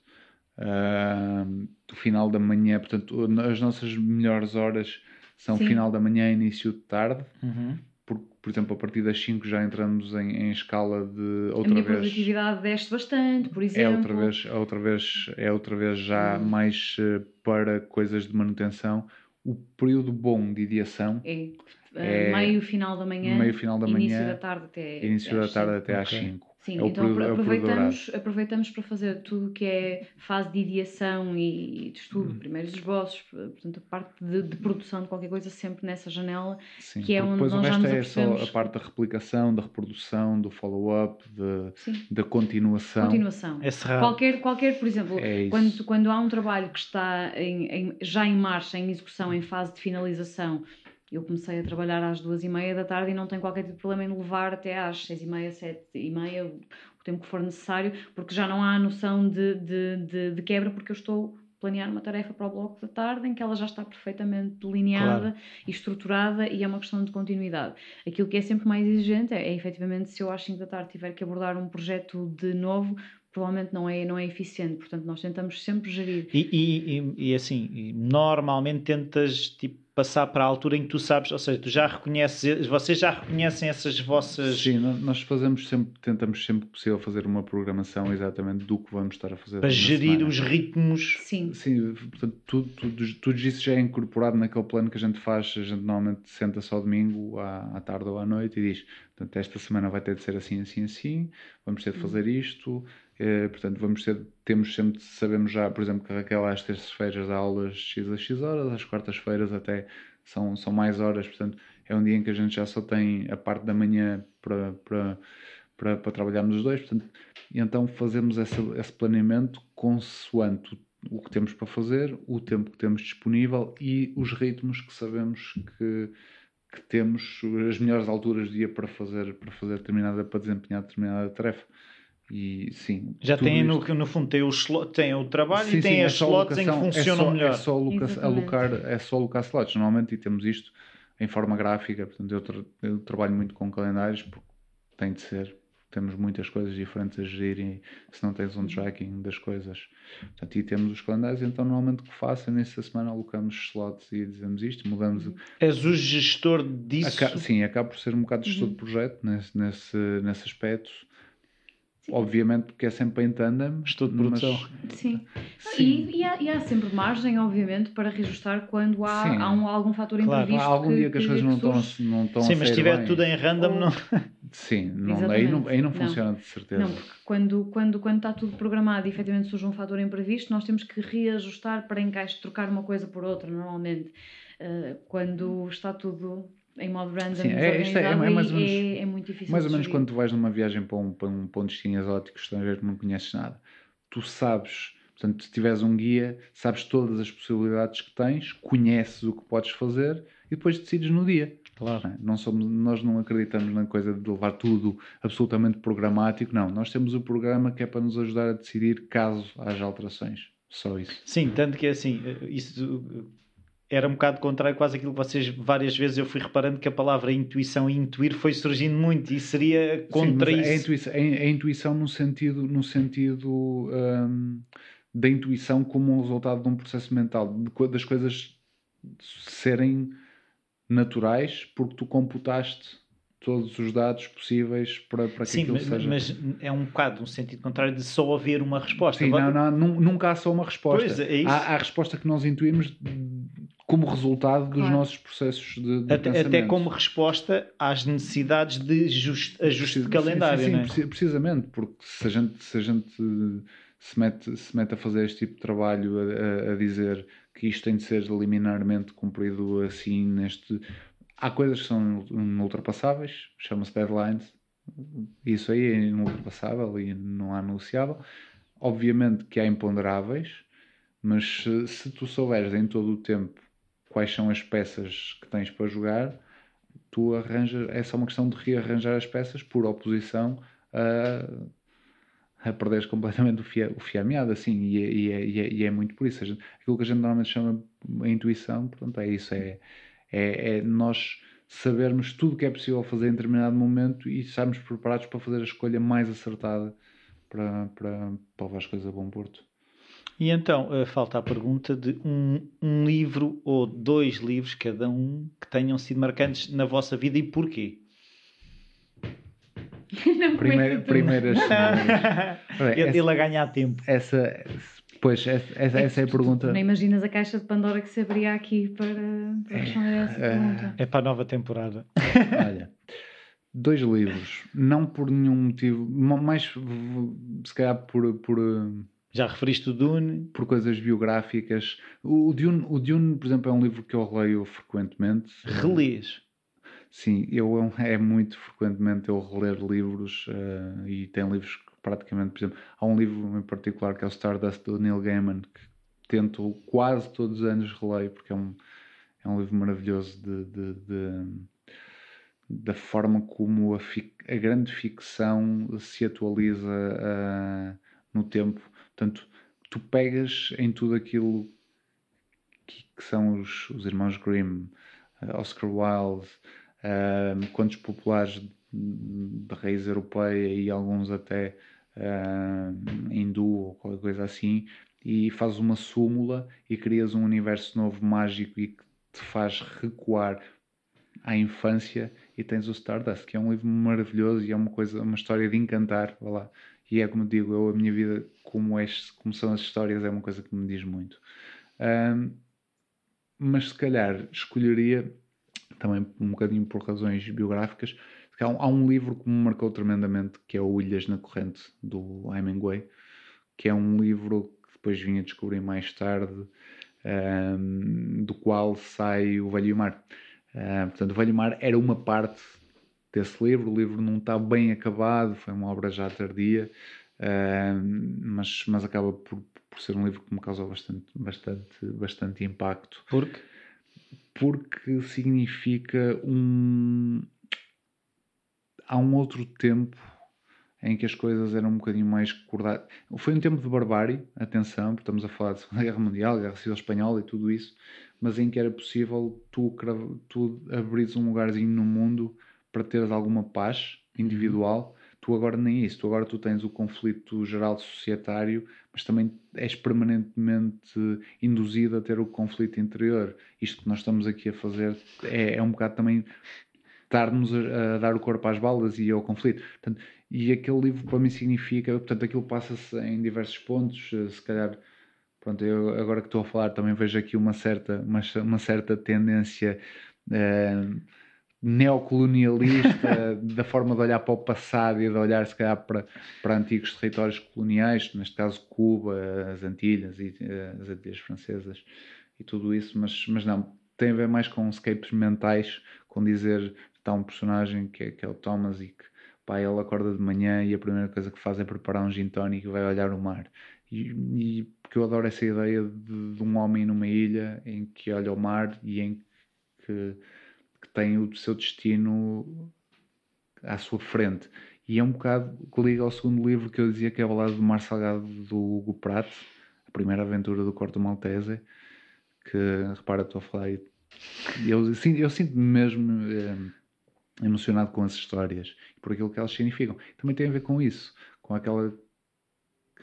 Há, um, há, uma, há, um, há, um, há uma passagem ao lado do Mar Salgado em que diz: o Corto, o Corto diz que eu nasci sem linhas na mão e então peguei numa faca e, e fiz a, a minha própria linha do destino. Um, e aquilo que eu te falava há bocado de eu achar que da minha consciência tranquila de que irei fazer aquilo que terei de fazer e que és agente, não é? Que és tu que traças. São, sim, que acaba por ser, é um bocadinho determinista, mas também é um bocadinho uh, feito por mim, pela minha, é evolutivo. Um, portanto, e esse enquadramento é um bocadinho aquilo que, que, que se calhar me marca mais e, é, são dois livros que me marcam de uma forma se calhar muito profunda, muito uh, mais macroscópica também porque são livros também muito sinestéticos e, e têm em comum, têm um mar, têm, têm períodos turbulentos, mas onde o homem consegue cravar por sua ação um, um pequeno cantinho onde pode estar uh, a refletir acerca do seu papel nas coisas e de ser ele, não sei. Pois é, um bocadinho, eu estava a pensar na definição de sucesso do, do treinador John Wooden, uh, que, que, é um bocadinho o sucesso, é, é, tu saberes que fizeste tudo aquilo que estava ao teu alcance. E é um bocado, tu falas num bocado, é essa paz que vem. Que vem eu fiz de tu teres, de eu tu fiz, teres feito a tua Sim, parte. Eu fiz a minha parte e, é e estou em paz com isso. Não fica a lutar com o que não aconteceu. Permanentemente, é isso. É dizer, eu, eu cheguei aqui e fiz e o comprazimento de teres cumprido a tua missão. Pronto, também é uma coisa muito de quem praticou o desporto, não é? Sim. Uh, quando e, chegas e ao se fim... não tivesses cortado as unhas, se calhar era menos um centésimo. Sim, mas não vale a pena andar sempre permanentemente nesse mundo de ses, porque senão leva-te a um, a um raciocínio ad absurdo, um miado infinito, um miado. É a tudo. É tudo. Eu não devia ter falado depois, porque agora eu vou me sentir muito, muito. Eu tenho muito... patinhas! muito envergonhada. Não, há uma coisa que, que, que, eu, que, eu, que eu vou só dizer que uma das, das, das, coisas que nós, que nós partilhamos é este fascínio pela balada do Mar Salgado e pelo, pelas histórias do Corto Maltese. Obviamente que por, por, por razões diferentes, e eu, eu, no meu caso, uh, isto eu estava a dizer, não devia ter falado depois, porque um, a minha perspectiva, a minha relação com, com a leitura é, é acaba por ser muito mais de. Um, como é que eu posso explicar isto? é, é mais de mim para o autor para mim, ou seja, é como se eu e o, e o livro e o autor estivéssemos num diálogo, ele escreve para mim e eu estou sempre a, Está a falar a, contigo. Eu, exatamente, e eu estou sempre a tentar a ver como é que eu me projeto na história, como é que essa história se projeta em mim, portanto, este, este, há uma noção muito de, de, de evidência muito mais alargada na forma como o Nuno se, se, se, se relaciona com os livros e eu acho isto extremamente uh, fascinante e apaixonante. Sim, mas se calhar o Nuno, um, quando está a ler, também está nisso, mas se calhar depois gosta de fazer estes exatamente, apanhados. Exatamente. Um, eu, por exemplo, posso dizer que, que hum, eu tenho dificuldade em, em, em, escolher especificamente os dois livros que mais marcaram, portanto, eu vou apenas de, uh, identificar dois dois deles. Dois, sim. Um, porque há, há, coisas, há coisas que, que, que, que, que sempre foram importantes para mim na leitura e, e, e que acabavam por, por determinar uh, os livros com que eu mais proximamente relacionava e os autores com que mais relacionava, é quando eu reconhecia aquelas grandes questões, as indagações acerca de não é o quem sou e de onde venho e para mas onde também. vou, mas, mas também, não é? Esta ideia de nós sermos um pequeno. Eu vou roubar aqui um, um, um poema de uma, de, uma, de uma autora cujo nome eu já me vou lembrar, que é um, ser um grão de areia na, na, na, saia do universo, que é, que é um bocado a forma como eu, como eu me sinto, não é? ser um, um grãozinho de, de, de Stardust nesta imensidão do universo. E eu acabo, acabo por, por me ver como leitora, como aquela pessoa que está sempre a refletir então qual é o meu papel como este grãozinho tão ínfimo no meio, no meio, no meio disto tudo. E, e eu vejo que uma, que uma das coisas que me fascina, fascina muito é esta relação do ser ínfimo com, com, com a infinitude Inclusive, uh, ah, havia, havia uma expressão que um amigo meu uh, usava que eu acabei por, por, por, adotar e durante muito tempo foi, foi determinante para mim, que é a ideia da desolação magnífica, que é aquilo que nós imaginamos que uh, o astronauta encontra quando, quando põe o pé no, na, na superfície da Lua, que é aquilo que o homem que está perdido no deserto encontra quando olha e só vê dunas à, à sua frente. E, e para mim sendo que eu sou uma, uma miúda de cidade, cresceu na cidade, nunca viveu no campo, nunca teve contacto com nada de particularmente uh, especial relativamente à terra, relativamente à natureza, eu sinto uma falta enorme disso. E então eu sempre vivi isso vicari, vicariamente, vicariamente, sim. vicariamente através dos, dos livros, dessa sede de irem em rumo ao exótico e ao desconhecido. E eu dizer que partilho este fascínio pela, tempo, pelas histórias do, do corpo maltese. Eu estava a pensar que, que, aquilo que tu falas também é um, um, quase uma necessidade de rendição, porque quando, quando tu te vês em frente às dunas, não te, adianta, não te adianta lutar com aquilo. Quando te vês não. na a desolação magnífica, Exatamente. é uma expressão fantástica, é mesmo é. isso, é uma rendição, tipo é, é, é, é efetivamente um momento de, de, confronto em que nós nos pomos face àquilo que, que, somos e de que somos capazes e aquilo contra o qual de facto não temos qualquer tipo de poder de, de, de, de transformar. Portanto, é, pegando um bocadinho nesta naquela ideia, o Nuno fala por um lado de, de, da possibilidade de nós nós sabermos aquilo que era possível fazer e da tranquilidade de ter feito, e depois eu, eu estou do outro lado ainda a refletir sobre isto é aquele momento em que eu uh, estou confrontada com a inexorabilidade de qualquer coisa muito maior do que eu, mas também depois há uh, todo, o caminho construído, mas o que é que eu faço daqui para a frente? E acho que no fundo é isso que depois nos define enquanto, enquanto seres. Em função disto, o primeiro livro que me, que, que me ocorreu mal, mal comecei a pensar nisto foi O Terra dos Homens, do Saint-Exupéry, que. Que essencialmente é um livro que, que, que, que, narra uma experiência não muito diferente daquilo que eu, que eu já falei de um homem que uh, após um, pronto, há um, um, avião que se despenha e ele está perdido no, no, no, no deserto. E que uh, uma das coisas que para mim era, era mesmo muito fascinante era por um lado este, este fascínio pelo exótico, pelo desconhecido, por aquilo que não é uh, aquilo que eu estou habituada a o tipo de paisagem que eu vejo à minha volta e o tipo de forma como essa paisagem molda a nossa, a nossa, a nossa vivência, a nossa percepção da realidade. E hum, a forma como de repente uma coisa tão simples como a água, que é um, um dado adquirido para todos nós, é, é, o, é, o, é o bem mais precioso, é, é a ideia de um oásis, é a utopia que depois acaba por, por guiar todas as ações de, de, de, daquele personagem, face a essa desolação magnífica, tipo eu, para mim, a água é o bem mais vital e acho que, que, que isso, isso me marcou muito por oposição àquilo que era a minha própria vida. Tipo, cá estou eu, menina de cidade. A água está na torneira. Sem... A água está na torneira, não tenho problemas de maior, eu tenho uma vida relativamente confortável e por, por contraste eu acho que acabava por, por me deixar fascinar por estas histórias, efetivamente por serem as coisas tão, tão, tão remotas. E, e dentro do, do, do, do, mesmo, do mesmo contexto, tenho o Pedro Páramo, do Juan Rulfo, que é. Nunca tinha ouvido falar sequer.